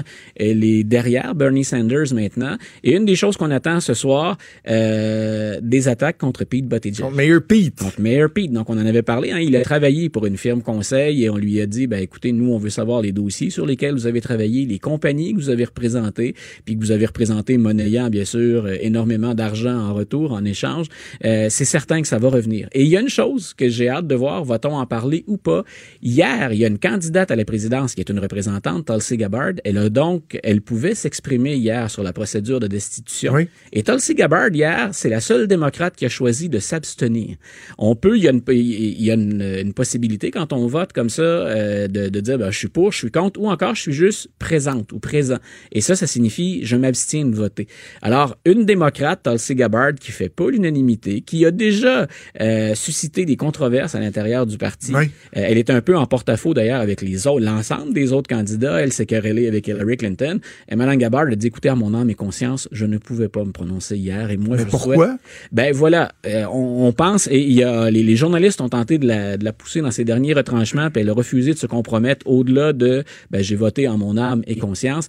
Euh, ce qu'on pense, c'est un- un- une autre de ses sorties grâce auxquelles elle attire l'attention. Ouais. Madame Gabbard, elle était très très très loin en financement, très loin dans les sondages également. Donc comment fait-on pour braquer les projecteurs, pour tenter d'aller chercher des en ligne hein, ou euh, un peu plus de partisans derrière ben, cette fois-là, elle a dit moi je voudrais dans un climat politique qui est malsain rapprocher les deux camps. Et ce à quoi j'assiste actuellement, elle disait ça hier pendant pendant qu'on discutait de destitution, c'est ben, c'est de l'exagération puis des extrêmes des deux côtés. Est-ce que ça va la servir ou si encore on va dire Madame Gabbard, si M. Trump en a pas fait assez pour qu'une démocrate s'oppose à lui, ça va vous prendre quoi? Donc j'ai- on va peut-être en parler ce soir. Moi en tout cas, si j'étais un des candidats euh, puis qui, qui a déjà été attaqué par Madame Gabbard, soit on l'ignore complètement parce qu'on veut pas lui redonner d'attention, soit j'essaie de lui nuire le plus possible en disant vous trouvez pas ça Ben étrange oui. qu'une démocrate dans un, dans une situation qu'on a tous dénoncée et décriée ose pas s'en prendre à Donald Trump? Donc on, on verra. Ça va être intéressant. On va suivre ça. D'ailleurs, il y a Nancy Pelosi qui s'adresse à la presse en passant. Euh, je te laisser aller écouter ça, euh, cher Luc. On va voir si on en apprend euh, davantage. Et euh, on se reparle euh, en 2020. Oui, ben à Maud et à toi d'abord, merci pour la, la- la très très belle très très belle saison de, de, de radio, puis j'ai bien hâte de vous retrouver. Un immense merci euh, à toi. C'est toujours un plaisir. Puis je trouve qu'on, si on fait un petit bilan, là, je trouve qu'on on atteint bien le but qu'on s'était fixé de non seulement pas juste parler de Donald Ouais. Trump, mais tu sais, aussi d'échanger, de discuter sur, Ouais. sur la politique. Je trouve ça euh, bien intéressant de faire ça avec toi. Un joyeux Noël, une bonne année 2020. À puis vos on se reparle en janvier. également. Bye. Salut. La Banque Q est reconnue pour faire valoir vos avoirs sans vous les prendre. Mais quand vous pensez à votre premier compte bancaire, tu sais, dans le temps à l'école, vous faisiez vos dépôts avec vos scènes dans la petite enveloppe. Hmm, C'était bien beau. Mais avec le temps, ce vieux compte-là vous a coûté des milliers de dollars en frais, puis vous ne faites pas une scène d'intérêt. Avec la Banque Q, vous obtenez des intérêts élevés et aucun frais sur vos services bancaires courants. Autrement dit, ça fait pas mal plus de scènes dans votre enveloppe, ça. Banque Q, faites valoir vos avoirs. Visitez banqueq.ca pour en savoir plus. Il est franc et nuancé. Jonathan Trudeau. La politique lui coule dans les veines. Vous écoutez Franchement dit. Maude, on va faire le tour de l'actualité. Premièrement, est-ce qu'on a des nouveaux euh, développements euh, concernant l'école secondaire à Coansville et l'état de confinement? Euh, oui, il y a la Sûreté du Québec euh, qui confirme que présentement, les vérifications qui sont faites sur place ne laissent pas croire à une menace directe pour la sécurité des personnes qui sont sur les lieux. On dit que l'opération policière est toujours en cours. De ce que je peux voir, tout le monde est encore euh, barricadé euh, présentement, là, mais euh, j'imagine qu'on va, euh, qu'on va lever ça si, euh, selon ce tweet-là, en fait, qui a été fait par la Sûreté du Québec, là, ça, ça augure quand même bien, Euh, mais toujours pas de détails sur qu'est-ce qui a mené à ce confinement-là. Il y a deux élèves qui ont été euh, interpellés, dont un qui est à l'extérieur du périmètre de l'école. Hey, je, je fais une parenthèse parce que je, je regarde la photo de Philippe Couillard qui est devant moi. Je fais une parenthèse avant qu'on parle des Ouais. Lavalin. Il y, a, il y a une auditrice qui était vraiment pas contente de, de ce que j'ai dit sur Jean Charest en ouverture d'émission. Non, non. Qui a, ça- qui a appelé, ça, ça démontre que, quand je disais, il y en a que c'est viscéral qui aiment pas Jean Charest. Ouais. Tu sais, je, je peux pas, moi, partager l'opinion de ces gens-là. Écoute, ça a été mon boss, là. Je, je peux pas dire, genre, Hey, je vous comprends de le détester. Mais non, ça a été mon patron. J'ai un respect pour lui. Est-ce que, est-ce que il y a des questions qui ont été soulevées qui sont euh, importantes? Assurément. Tu sais, toute la, je, je prends juste un instant là-dessus, là. Toute la question du financement du PLQ, là. Pas personne qui peut nier qu'ils ils l'ont échappé au PLQ. Là. On l'a vu, là. Mhm. Sais, le financement sectoriel, la corruption, la collusion. Moi, ce que j'ai toujours dit, c'est que jusqu'à preuve du contraire, euh, personne n'a pu démontrer qu'en haut de la pyramide, il y avait une personne qui tirait ces ficelles-là. Et que c'était Jean Charest. Fait sur son implication directe, vous pouvez vous aurez beau dire ce que vous voulez, la preuve, elle n'a pas été faite. Donc, tu sais, à un moment donné, il faut, accepter ça aussi. Il y a des enquêtes qui sont en cours. Pour l'instant, ça n'a pas l'air de déboucher sur grand-chose. Donc, tu sais, il faut, aussi prendre les choses euh, comme elles le sont. Mais bref, il y a des gens qui, euh, qui font des boutons quand ils pensent euh, à Jean Charest. Euh, SNC Lavalin, Maude, hier, bon, on a appris qu'il euh, qu'il plaidait coupable, mais encore ce matin dans le journal, on apprend des choses qui sont un peu débiles sur les pratiques qu'il y avait. qu'il y avait. J'ai adoré lire cet article-là de Jean-François Cloutier ce matin. Ouais. Euh, écoute, bon, premièrement, on va y aller, euh, on va y aller en ordre.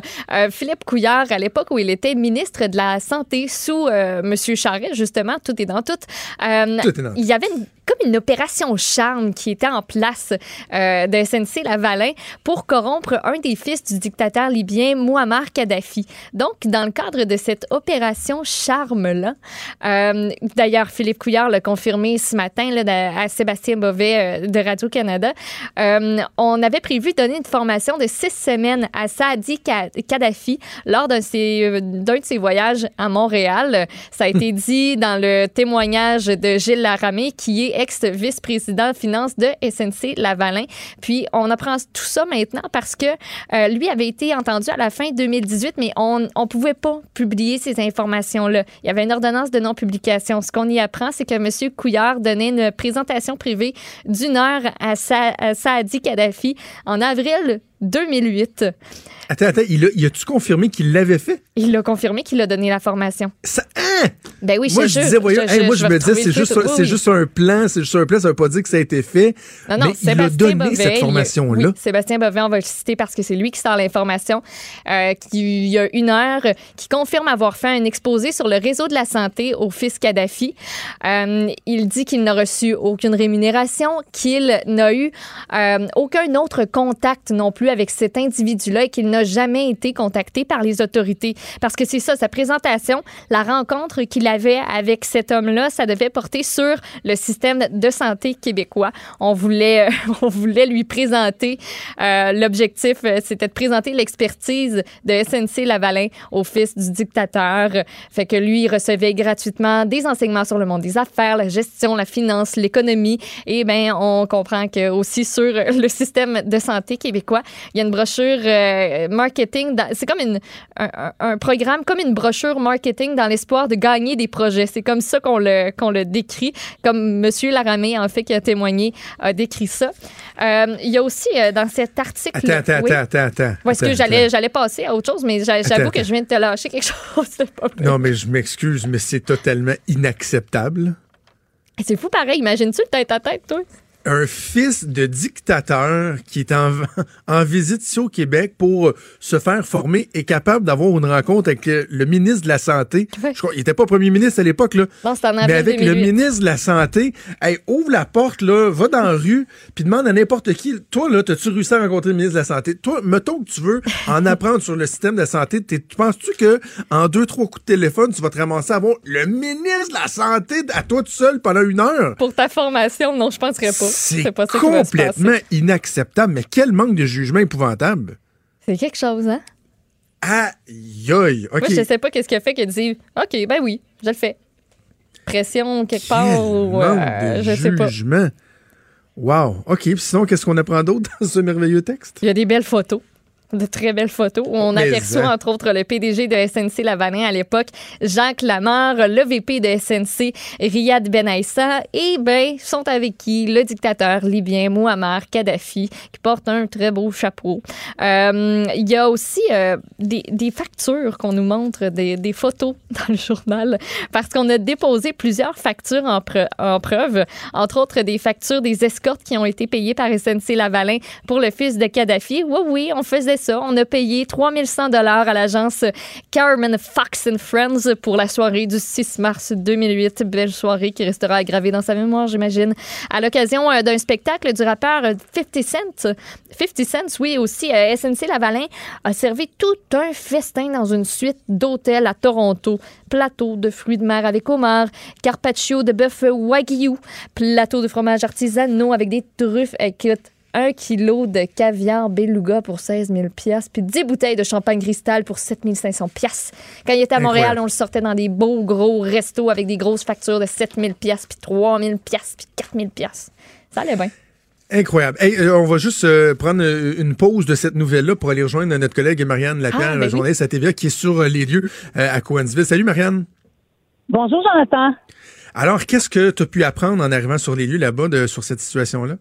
Oui, on est en direct euh, de l'école secondaire Massé-Vanier, en compagnie de parents là, près du périmètre qui sont encore très inquiets, même si euh, les autorités, bon, de la commission scolaire, les autorités de l'école leur ont dit, euh, tous les élèves sont en sécurité. C'est le message également qui nous provient de la Sûreté du Québec, à savoir que tout le monde euh, se porte bien. Par contre, c'est un confinement barricadé qui a toujours cours. On comprend que ce serait peut-être euh, vers la fin de tout ça, là, mais qui a toujours cours actuellement alors que les jeunes se trouvent dans les classes. Et on parle de pas mal de jeunes. Ici, c'est une école importante dans la région. Euh, plus de 1000 élèves donc euh, qui sont confinés dans les classes. On a barré la porte. Euh, les jeunes, donc, on a fermé les rideaux. Les jeunes sont euh, dans leur euh, dans leur classe, silencieux également. Il y a certains parents qui ont pu entrer en communication avec leur enfant via leur téléphone cellulaire. D'autres non. Euh, je parlais avec une dame, notamment Jonathan. Elle a dit moi j'ai trois enfants là. Je manque de communication. Je ne sais pas ce qui se passe ça l'inquiète énormément, d'autant plus qu'on sait qu'il y a deux jeunes qui auraient été interpellés. Là.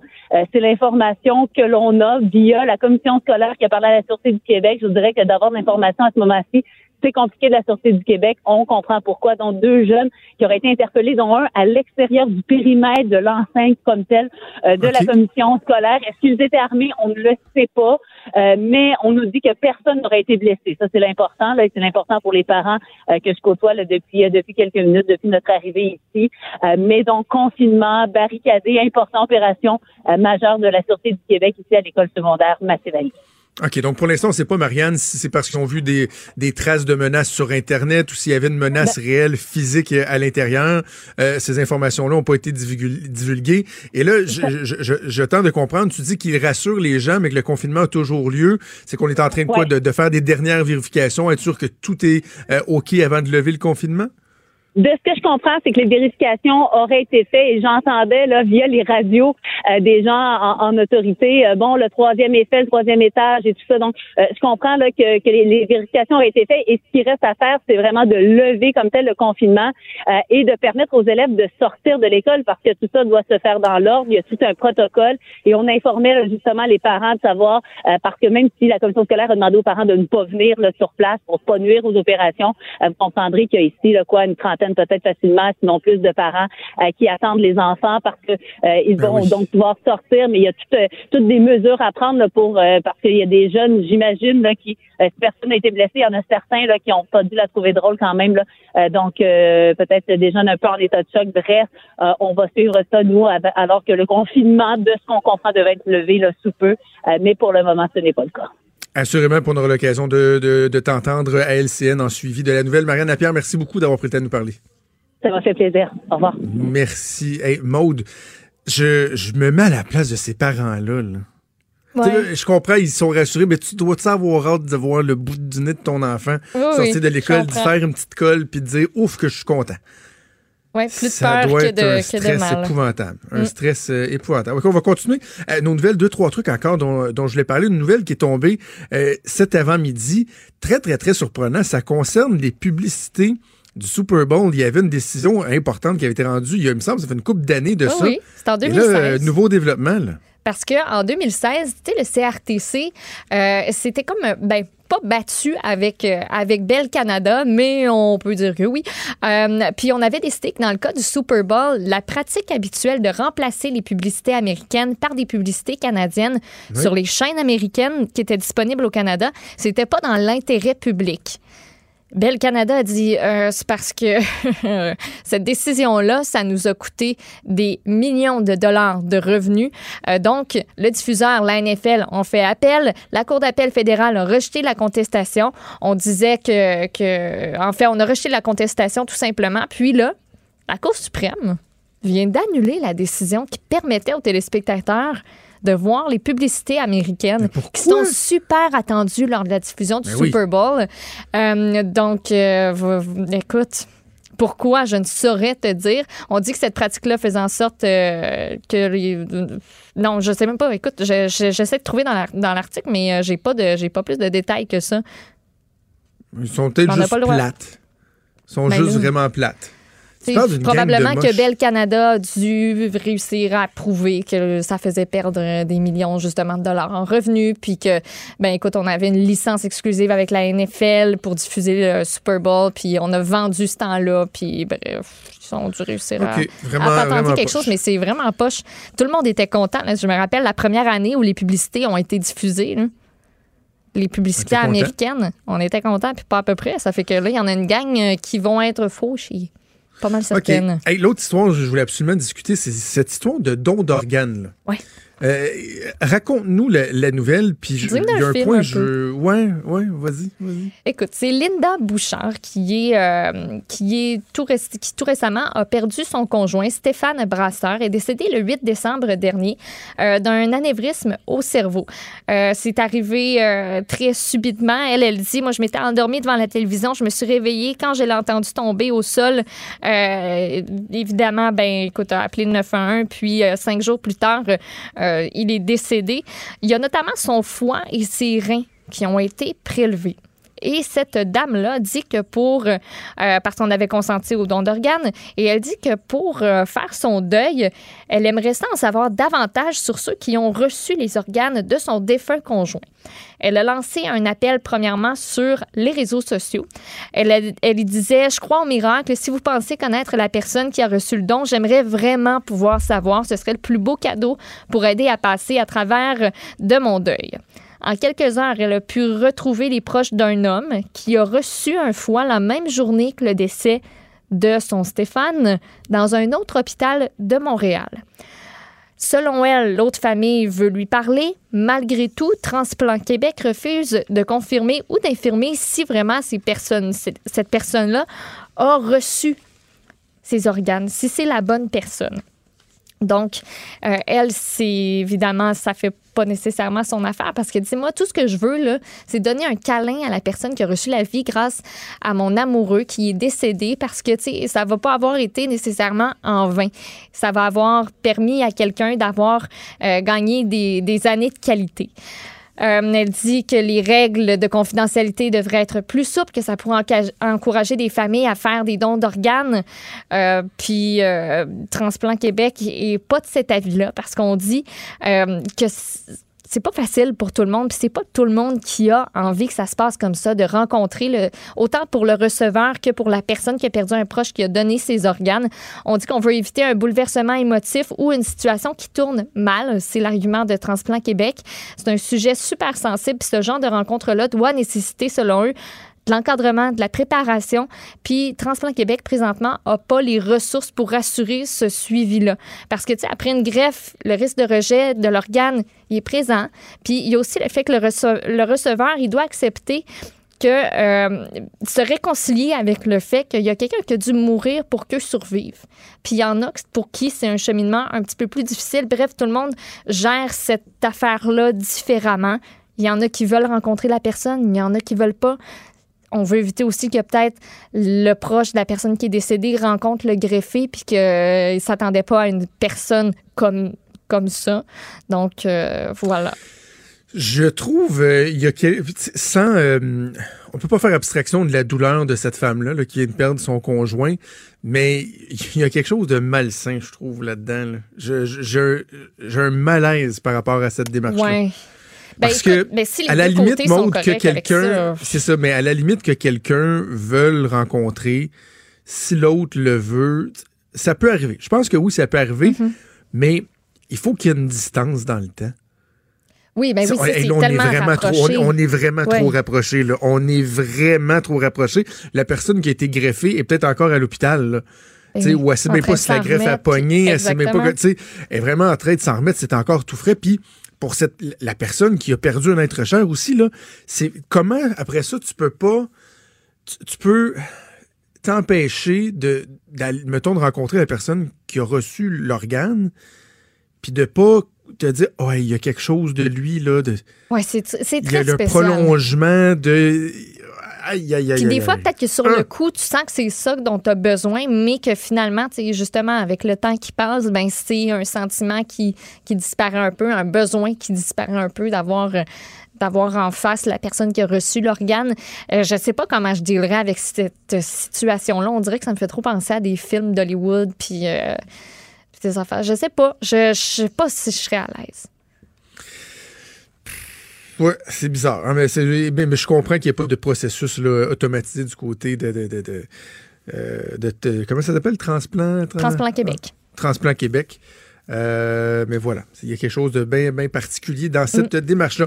Alors, on va se garder peut-être des petites news pour euh, tantôt. On aura peut-être l'occasion d'y revenir. On va faire une petite pause, puis on revient avec Disque dur.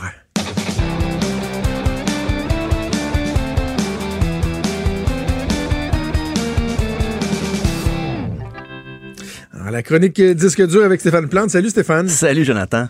Et euh, on s'en sort pas. On, s'en sort pas. euh, dans le Noël, mais j'aime bien, j'aime bien la, la- la petite swing que tu y donnes, là, les chansons anti-Noël. Oui, je vais commencer, ça. commencer avec ça. J'en ai choisi trois. Je me suis rendu compte qu'il y en avait beaucoup quand même. Euh, une des plus vieilles, c'est Don't Believe in Christmas, un groupe garage rock américain de Sonics. Ça date de 1965. Well, mom and dad said the good, so I did what I should. Hung my stocking on the wall, didn't get a thing at all. Don't believe in Christmas. Don't believe in Christmas.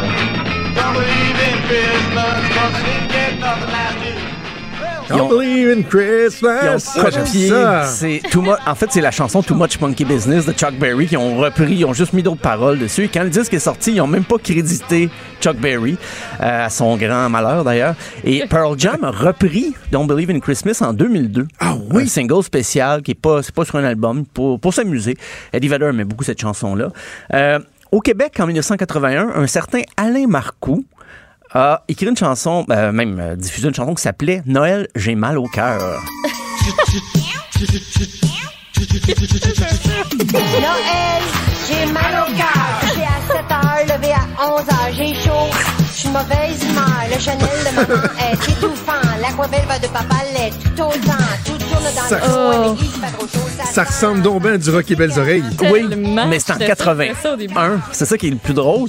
Et j'ai cherché les traces d'Alain Marcoux. Euh, sincèrement, je ne, je ne l'ai pas trouvé. Si quelqu'un connaît, quelqu'un qui connaît quelqu'un qui connaît Alain Marcoux, vous pouvez m'écrire. Alain Marcoux. C'est, j'imagine, Il c'est n'y pas. il y a pas une longue carrière, en tout cas. Non, je pense pas. Puis Alain Marcoux, c'est pas un, on s'entend que c'est pas un nom d'artiste. C'est vraiment probablement son vrai nom. Euh, plus près de nous, le- Laurent Paquin, une chanson qu'il faisait en spectacle avant, surtout, mais je suis lent disqué depuis, c'est Noël expliqué aux enfants. lumière sur ta maison pour faire atterrir un avion. Et tu attends le Père Noël qui doit t'apporter des bébelles. Mais le Père Noël, il existe pas. Je suis désolé à tous les enfants qui nous écoutent. Il faut, faut, que je te, faut que je te raconte une anecdote, euh, Stéphane et, et Maude, OK? Là, on entend Laurent Paquin qui dit le Père Noël n'existe pas, le Père Noël n'existe pas. Euh, la semaine dernière, je parlais avec euh, ma soeur, puis euh, on se disait, tu sais, nos, nos, nos garçons ont le même âge, là, tu sais, puis les lutins, toi, ça marche encore, Père Noël, puis tu sais, rendu à 8-9 ans, ils commencent à avoir des doutes. Ah ouais. Et là, euh, ma, ma soeur me disait qu'il y a un des amis de mon fiel qui, qui disait, le Père Noël, ça n'existe pas. Là, Liam, mon fils, est arrivé à la maison, puis il dit Hey, euh, tu sais, euh, Ludovic, il dit que le Père Noël, ça n'existe pas. Là. Ma soeur, elle travaille un peu. tu sais. Là, il revient une couple de jours après. Ludovic, il dit que les lutins, euh, ça n'existe pas, c'est pas vrai. Hey, le Ludovic, dis à ma soeur, là, veux-tu? J'ai dit à ma soeur, c'est ce que tu devrais faire? Dis à Liam d'arriver à l'école puis dire à Ludovic, toi, là, il paraît que t'es adopté. Ouais. Cette réplique-là, mais... non, non, mais ça va le remettre à sa place, le petit Ludovic. C'est un peu extrême, mais j'avoue j'aimerais, j'aimerais voir son Voyons, visage. t'es bien pas fin. Ah, boy. Ben, c'est lui qui est pas fin. Des plans pour qu'il se mette à C'est- broyer. c'est lui qui a commencé. Imagine, ta mère, c'est pas ta mère, puis ton commencé. père, c'est pas ton père. Moi, je le sais. Oh là là. Paraît que t'es adopté. T'es, toi. On va le remettre à sa Non. place. Il est pas fin, mais là... OK. euh, oui, ensuite. J'ai les chansons de Noël les plus payantes euh, parce qu'on dit des il n'y a pas de recette pour faire une chanson de succès, mais si vous placez une chanson de Noël dans un film de Noël, je pense que vous avez bien des chances de faire la pièce. Ouais. Euh, C'était le cas d'un certain Mel Tormé qui a écrit The Christmas Song en 1944. On va écouter la version de Nat King Cole. Chestnuts roasting on an open fire. Jack Frost nipping at your nose. Quel grand cla- c'est un classique. C'est un classique. Euh, il a écrit ça, Mel Tormé, il avait 19 ans. Il a écrit ça en 45 minutes. Paroles et musique. Ça lui Ah a ouais. rapporté 19 millions de dollars. Mais- c'est sûr, c'est sûr appelle ça un 45 minutes rentable. Oui, très rentable. Et euh, c'est sûr qu'il n'y avait pas Spotify à l'époque. Peut-être qu'aujourd'hui, il y aurait eu 19 dollars, mais quand même, c'est quelque chose pour euh, Mel Tormé. Surtout, la version qu'on entend, c'est peut-être la version qui a encore repoussé le succès de la, la chanson plus loin. Euh, une autre pièce très payante, Santa Claus is Coming to Town, c'était composé par Evan Gillespie et Fred J. Coots.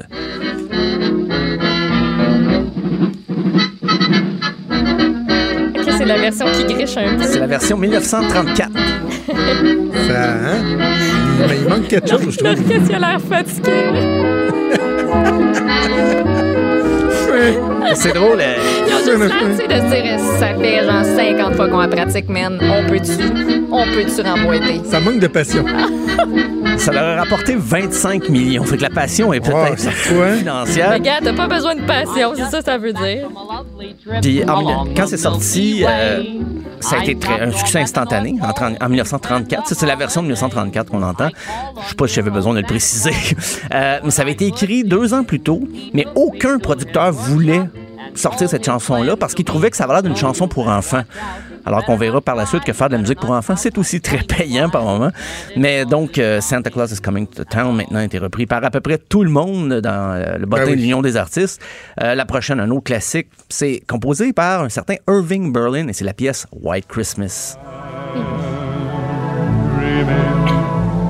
of a white Christmas. On est à classique. la fesse cette année pour le White Christmas. Oui, on est- Ben, c'est limite. à la fesse. Euh, Puis lui Ouais, avait écrit ça, il, il avait déjà pensé euh, Bing Crosby à, à la voix de Bing Crosby pour l'interpréter. Bon, son rêve s'est réalisé. Mais Elvis, en 57, l'a reprise, la pièce, et Irving Berlin n'était pas content. Il était contre le fait qu'Elvis reprenne sa chanson. Il avait qualifié ça de parodie profane. Et il appelait lui-même les stations de radio pour leur dire d'arrêter de faire jouer la version d'Elvis, mais ça a eu l'effet contraire. Ça a rendu la version presque aussi populaire que celle de Bing Crosby. Euh, mais sinon, ben, cette semaine, on parlait de, de Mar- Mariah Carey. Elle, ça y Ben rapporte oui. un million de dollars par année. La chanson, de tout Un droit petit revenu confondu. stable. Revenu- un beau petit revenu stable quand même. Ouais, ouais. Euh, Ben, c'est parce que t'as pas besoin de l'entretenir, là. Non, La non. toune Ben est non, là, là. là, euh, le million, il rentre à chaque année. là. Ben, puis euh, Wham, eux autres, j'ai calculé, c'est 790 000 Canadiens. Ça rapporte à la descendance de George Michael parce que c'était euh, la pièce Last Christmas, c'était Wham, mais cette chanson-là n'a été écrite que par George Michael parce qu'habituellement, Wham, il y avait le- l'autre partie du duo qu'on connaît un peu moins, euh, Ouais. Andrew Ridgely. Mais cette chanson-là, Last Christmas, George Michael a écrit paroles et musique lui-même. Donc, c'est sa famille. Chaque année, reçoit un beau petit chèque de 790 000 à peu près. Euh, et ça m'amène à parler des chansons de Noël pour ces pauvres Québécois qui vont dans le sud. Là, qui... Ah, c'est... Ils vont vers des cieux plus cléments et euh, des petites chansons de Noël euh, plus tropicales, si on peut dire. Donc, Bon baiser de Fort-de-France de la compagnie créole.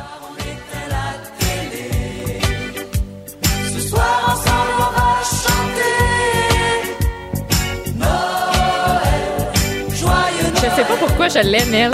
Je me sens comme un bien- peu gênée de, de l'aimer puis d'être comme. Oh, Ben, ben oui, accroches au l'euphorie. micro. L'euphorie Mais, mais, mais c'est quoi? il- Ouais, les- dans les deux choses que je déteste le plus au monde dans la musique, il y a ben, la musique de Noël et il y a la compagnie créole. Ben, Donc, un mix des deux devrait me faire fendre en deux.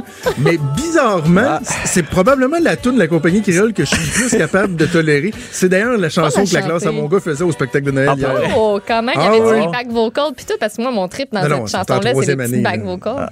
Ben oui, C'est t'as pas besoin d'être bon pour faire. Sinon, petit Noël euh, encore un peu chaud. Maxi Priest avec We Wish You a Rasta Christmas.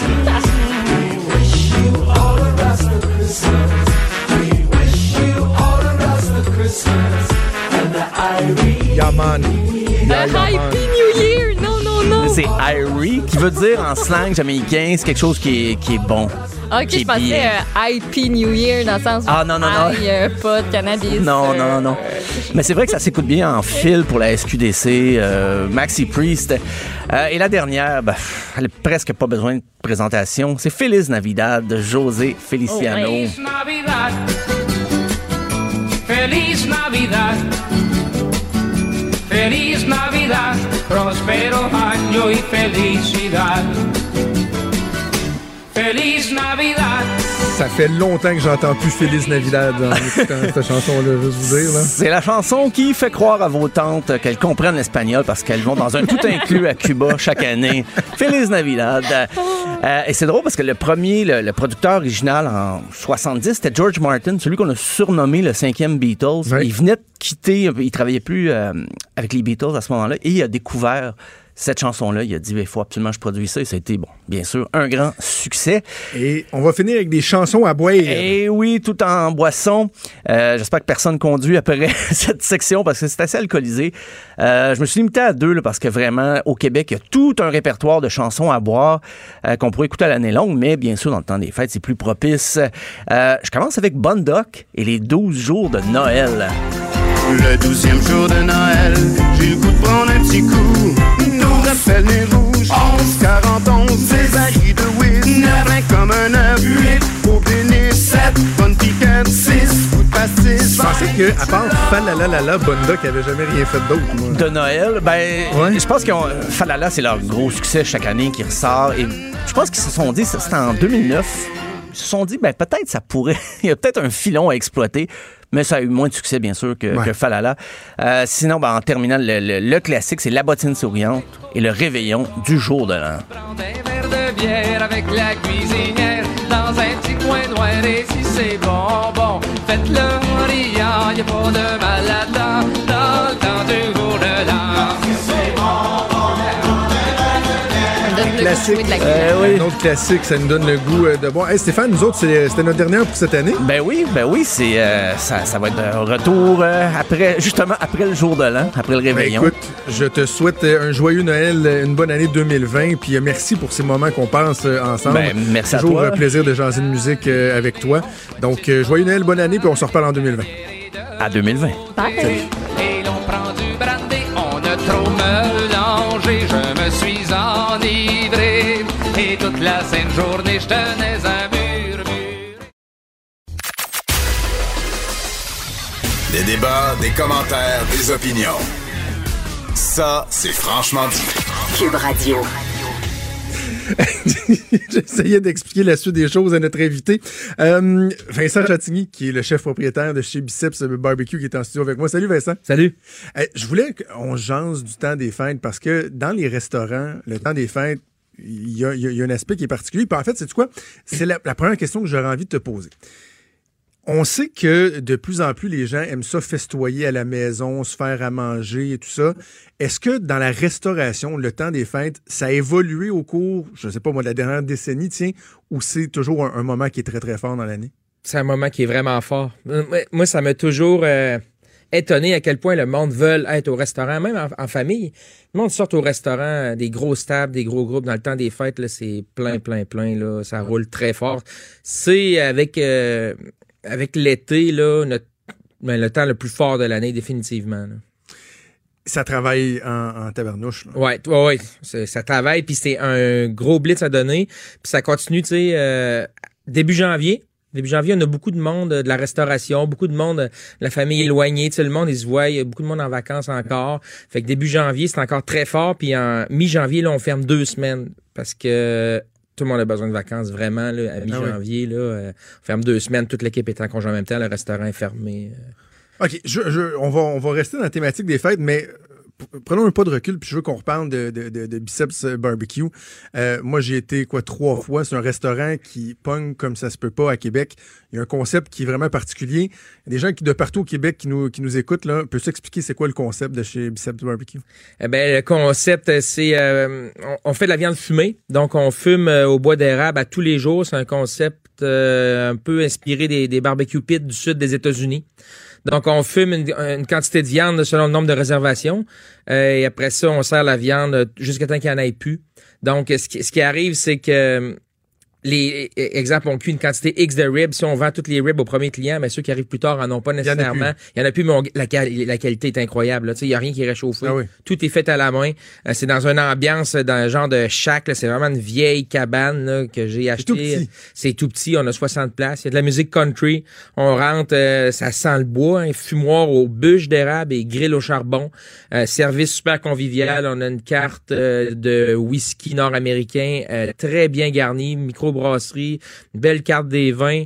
Euh, tous des produits locaux, tout est fait à la main, vraiment là, ça, le, party lève là, puis euh, il y a une belle signature là, gastronomique quand même, même si c'est une nourriture qui est très rustique, tout est vraiment bien fait, euh, puis le monde capote là, meilleur repas de ma vie, je l'entends tous les jours. là. Oh oui, non, vraiment. Vraiment. Vraiment. Et tu m'avais déjà expliqué par, par le passé que avec le processus de, de- de faire fumer la viande, là, par exemple, si tu voulais ouvrir le dîner, tu pourrais même pas. Là. Écoute, non, c'est ça. c'est- c'est- ça boucane du sous-sol. Ouais, c'est un bon point. Il y a beaucoup de monde qui viennent pour dîner, mais on n'est pas ouvert le midi parce que, euh, tu sais, pour fumer la viande, là, les salaisons, le bacon, la brisket, les ribs, euh, premièrement, il y a un travail de saumurage hein, qui peut prendre en- entre euh, une semaine et, quelques quelques heures. Donc, euh, il y a un travail de saumurage qui est à- toujours fait en prévision des jours à venir. Et le, il y a quelqu'un qui vient allumer le fumoir le matin à 7h30, Antoine. Euh, il est là, ça fait euh, presque deux ans. Il fait le, à tous les matins, 7h30, il est là avec Mélissa. Mélissa, elle a fait la, la réception des commandes, les desserts. Tout est fait à la main au jour le jour.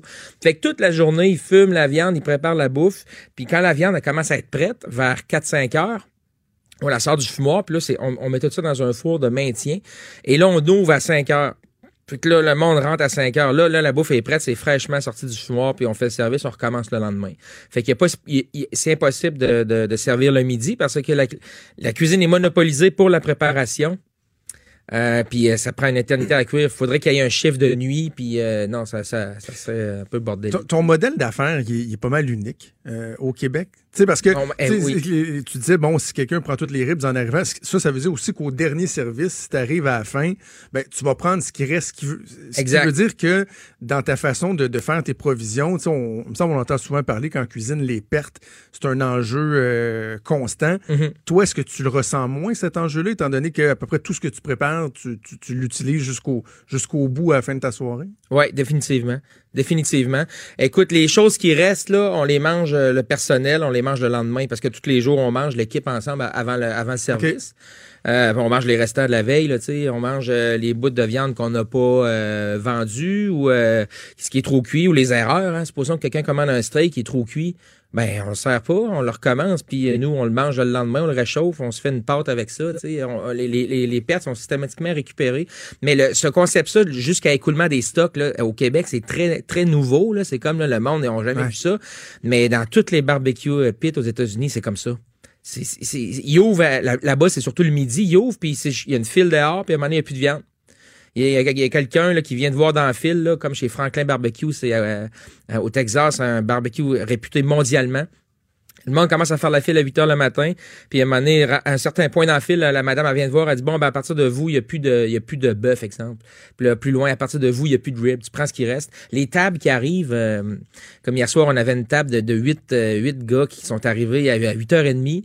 Euh, ils ont commandé vers 9h. Il restait quasiment plus rien, mais Là, le- les gens sont un peu déçus, sont un peu sur le choc, mais on, leur fait euh, habituellement là, on leur fait une belle tablée générale à partager avec tout ce qu'on veut, plein de choses sur le menu, euh, euh, ce qui reste de disponible. Puis habituellement, le monde sont étonnés, ils sont épatés, puis vraiment, quand ils reviennent, ils veulent même pas voir le menu. Ils disent, faites comme la dernière fois, on veut découvrir, faites-nous un menu à partager. Ça, on le fait souvent. Puis le monde découvre là, des affaires. Là, c'est, on, est, on est loin des ribs là, réchauffés. Là. Je veux Ah pas, non, je veux non, pas nommer de, de, de restaurant, là, mais on est loin d'un produit euh, industriel. Ah non, non, mais tu sais, je suis vendu, là, j'invite les gens à y aller, là, si vous Ouais. voulez, les sauces, que tu fais les oreilles de Chris. Ah oui, les oreilles de Chris, ça, ça a À été longueur d'année, c'est tombé hot. Ouais, oreilles de Chris à l'année, oui. Mais, ça, ils sont tellement bonnes. L'autre fois, moi, je, je suis allé sur, pour euh, ma fête avec mes parents, ma blonde, on a même amené les enfants. Euh, et je- on en a repris deux fois des oreilles de Chris, là.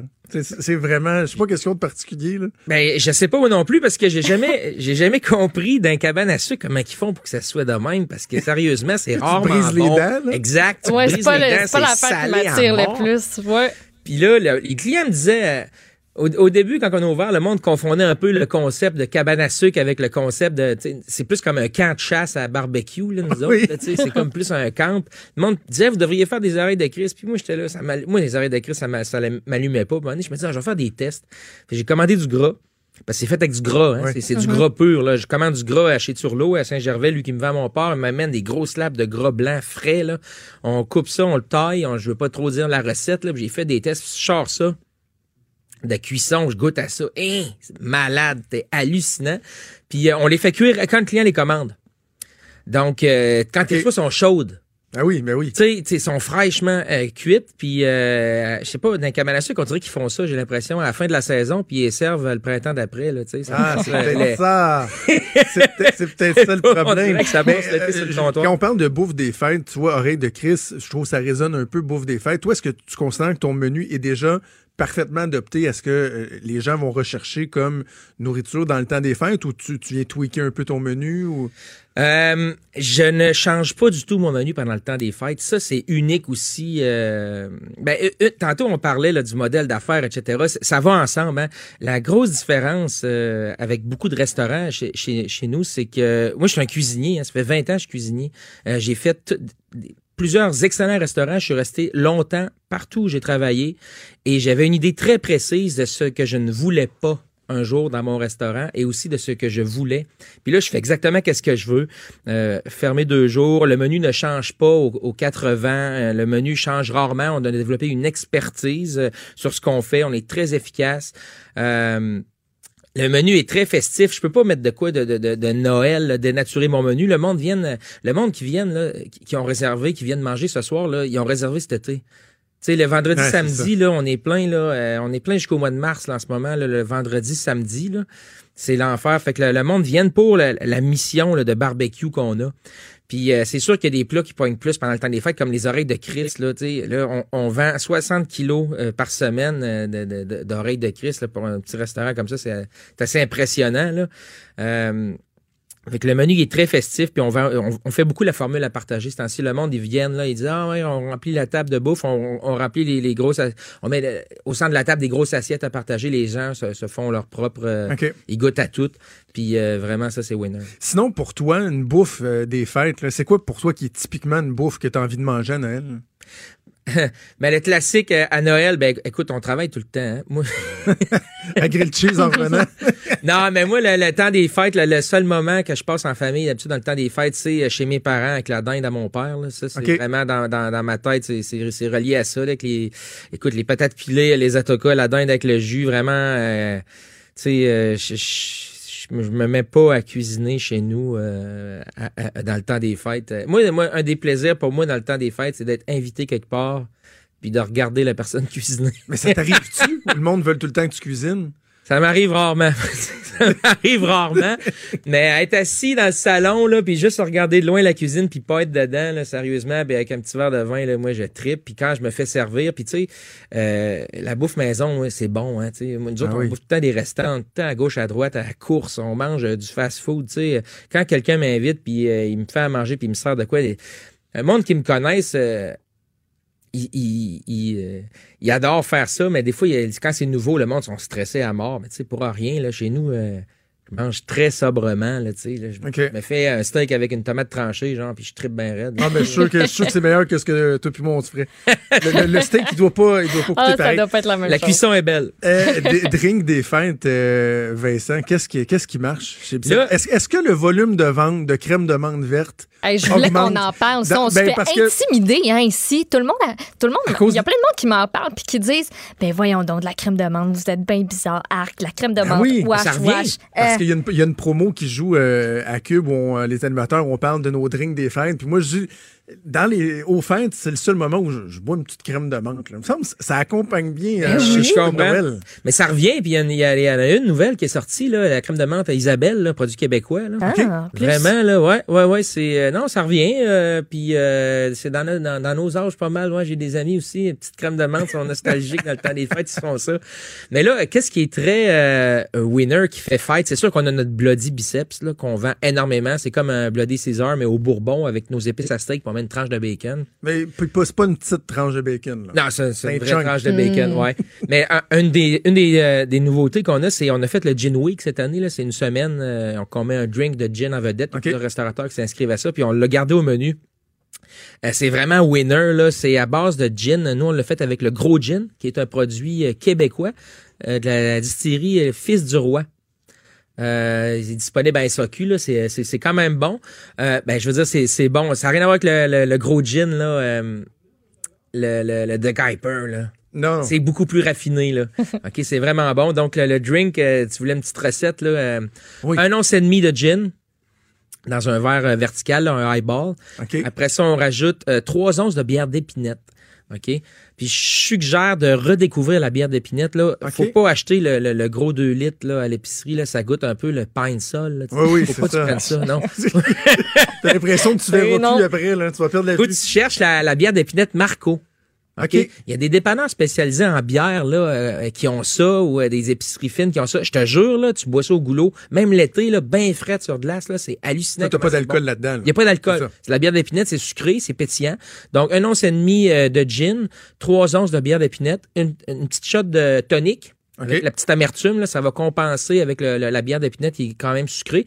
On, on met ça dans la glace, bien sûr. Là. Puis après ça, on met quatre grosses cuillères à soupe de coulis de framboise. Oh. Ça vient tout rose.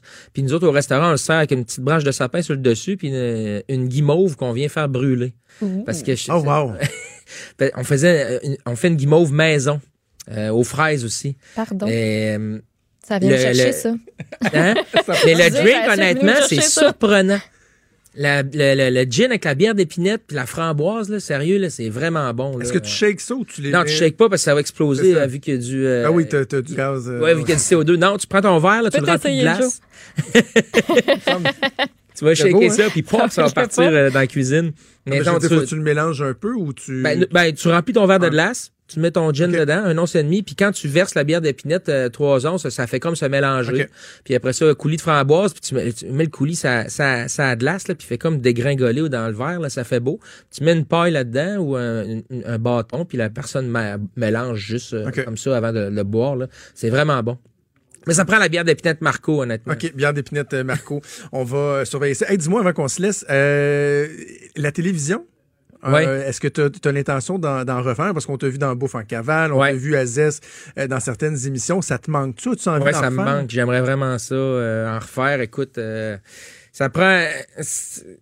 Tu sais, j'ai pas le temps de, de, de faire des, des, des- des- d'écrire des projets puis de faire des pilotes à présenter. Faut, faut vraiment que quelqu'un me prenne puis dise euh, c'est toi qu'on veut dans, dans l'écran. Tu sais, je travaille beaucoup au restaurant. Ah oui, t'as pas Euh, beaucoup de temps de lousse. là. non, c'est sûr, mais euh, c'est ça. Je pourrais, par exemple, me, me libérer pour des tournages. Je l'ai toujours fait. Hein, tu sais. j'ai toujours. euh, ça fait euh, dix ans que Bouffe en cavale euh, joue à, à la télé. Puis euh, je me suis- j'ai toujours travaillé à temps plein dans un restaurant.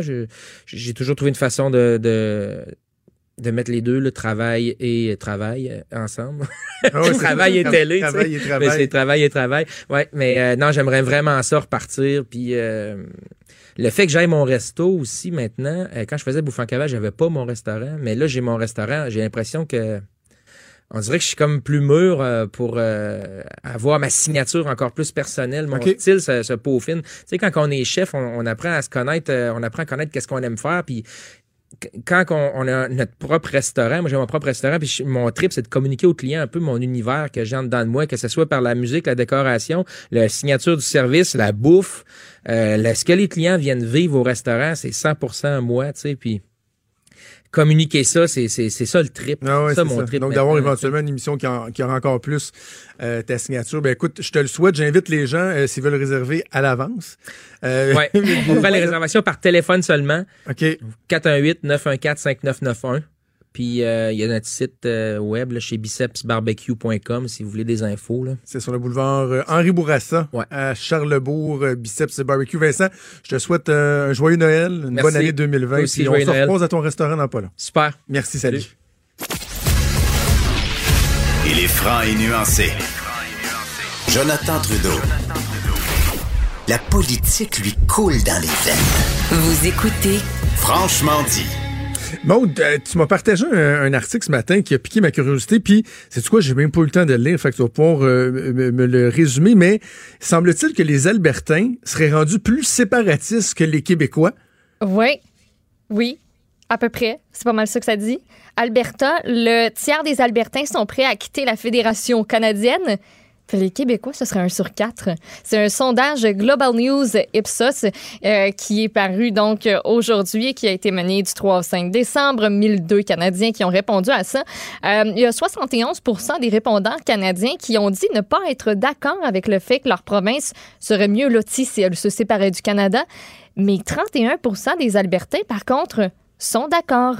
Au Québec, ce chiffre-là est de 26 Mais ouais. Mais en même temps, tu sais, je serais curieux de, de- de dire aux Albertains, devant les Albertains, si euh, vraiment il y avait une, une campagne référendaire, là, comme Mhm. nous on a vécu en 80-95, est-ce que ultimement, vraiment, ils feraient le choix de quitter le Canada et de devenir un pays? Oh, je penserais pas. Permets-moi d'avoir certains doutes. L'attachement canadien, les Rocheuses, l'Ouest. J'ai l'impression qu'il y a quand même un bon fond. là. Il y a quand même un bon fond. Mm. Mais, ouais, je suis en train de m'étouffer.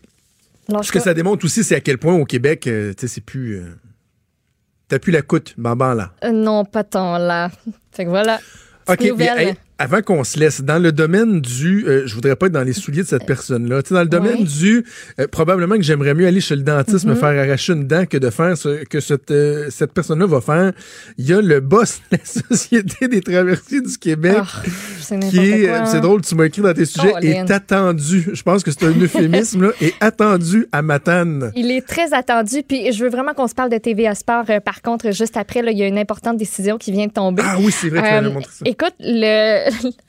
On est vraiment. on- ça va pas bien, là.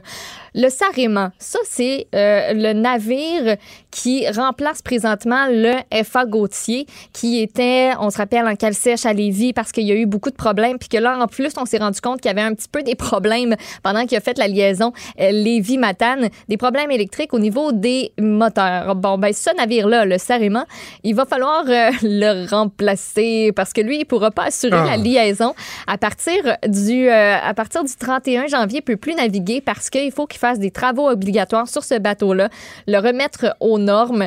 Euh, Puis ben écoute, on, il se rendra pas, euh, ça se rendra pas euh, plus loin que le 31 janvier. Puis ça fait un an que ça dure. Ça fait un Ouais, an que ça dure. ça je que- comprends les gens de Matane d'être euh, d'être écœurés. Écoute, oui, je viens, hey, je viens de voir passer cette nouvelle-là. Il nous reste une minute et demie. Une grosse Oui. une grosse décision qui a été rendue par le CRTC concernant TVA Sport et RDS. Une petite victoire pour Bell tantôt quand on s'en est parlé pour le Super Bowl. Ils vont pouvoir diffuser des pubs euh, Ben oui. euh, canadiennes durant le Super Bowl. Mais euh, par contre, ils devront inclure dans leur forfait principal de télévision TVA Sport et ce, au plus tard le 5 février prochain. C'est ce que vient de rendre comme décision le CRTC. On était dans une bataille là, depuis un petit bout déjà. Là. Ça s'est coltaillé et pas à peu près. Donc, on dit que Bell a accordé une préférence à sa chaîne sportive RDS au dépens de son concurrent TVA Sport en ne l'incluant pas euh, dans son forfait qui est le plus populaire. Donc, ils auront jusqu'au 5 février pour euh, se conformer à cette euh, décision-là. Bon, bonne nouvelle. On veut de l'équité. On veut pas d'être. Eh oui, les gens on veut pas être privilégié, juste qu'il y ait de, de l'équité pour euh, tous les abonnés. Merci Maude. Déjà tout le temps qu'on avait. Demain, ça va être la dernière de la saison, la Ben oui, dernière déjà. de l'année. On se donne rendez-vous donc demain. Merci à Joanie Nuit à la mise en onde, à Mathieu Boulay à la recherche. Merci à vous de nous avoir écoutés. On se donne rendez-vous demain à 10h. Cette émission est maintenant disponible en podcast. Rendez-vous dans la section balado de l'application ou du site cube.radio pour une écoute sur mesure en tout temps. Cube Radio, autrement dit. Et maintenant, autrement écouté.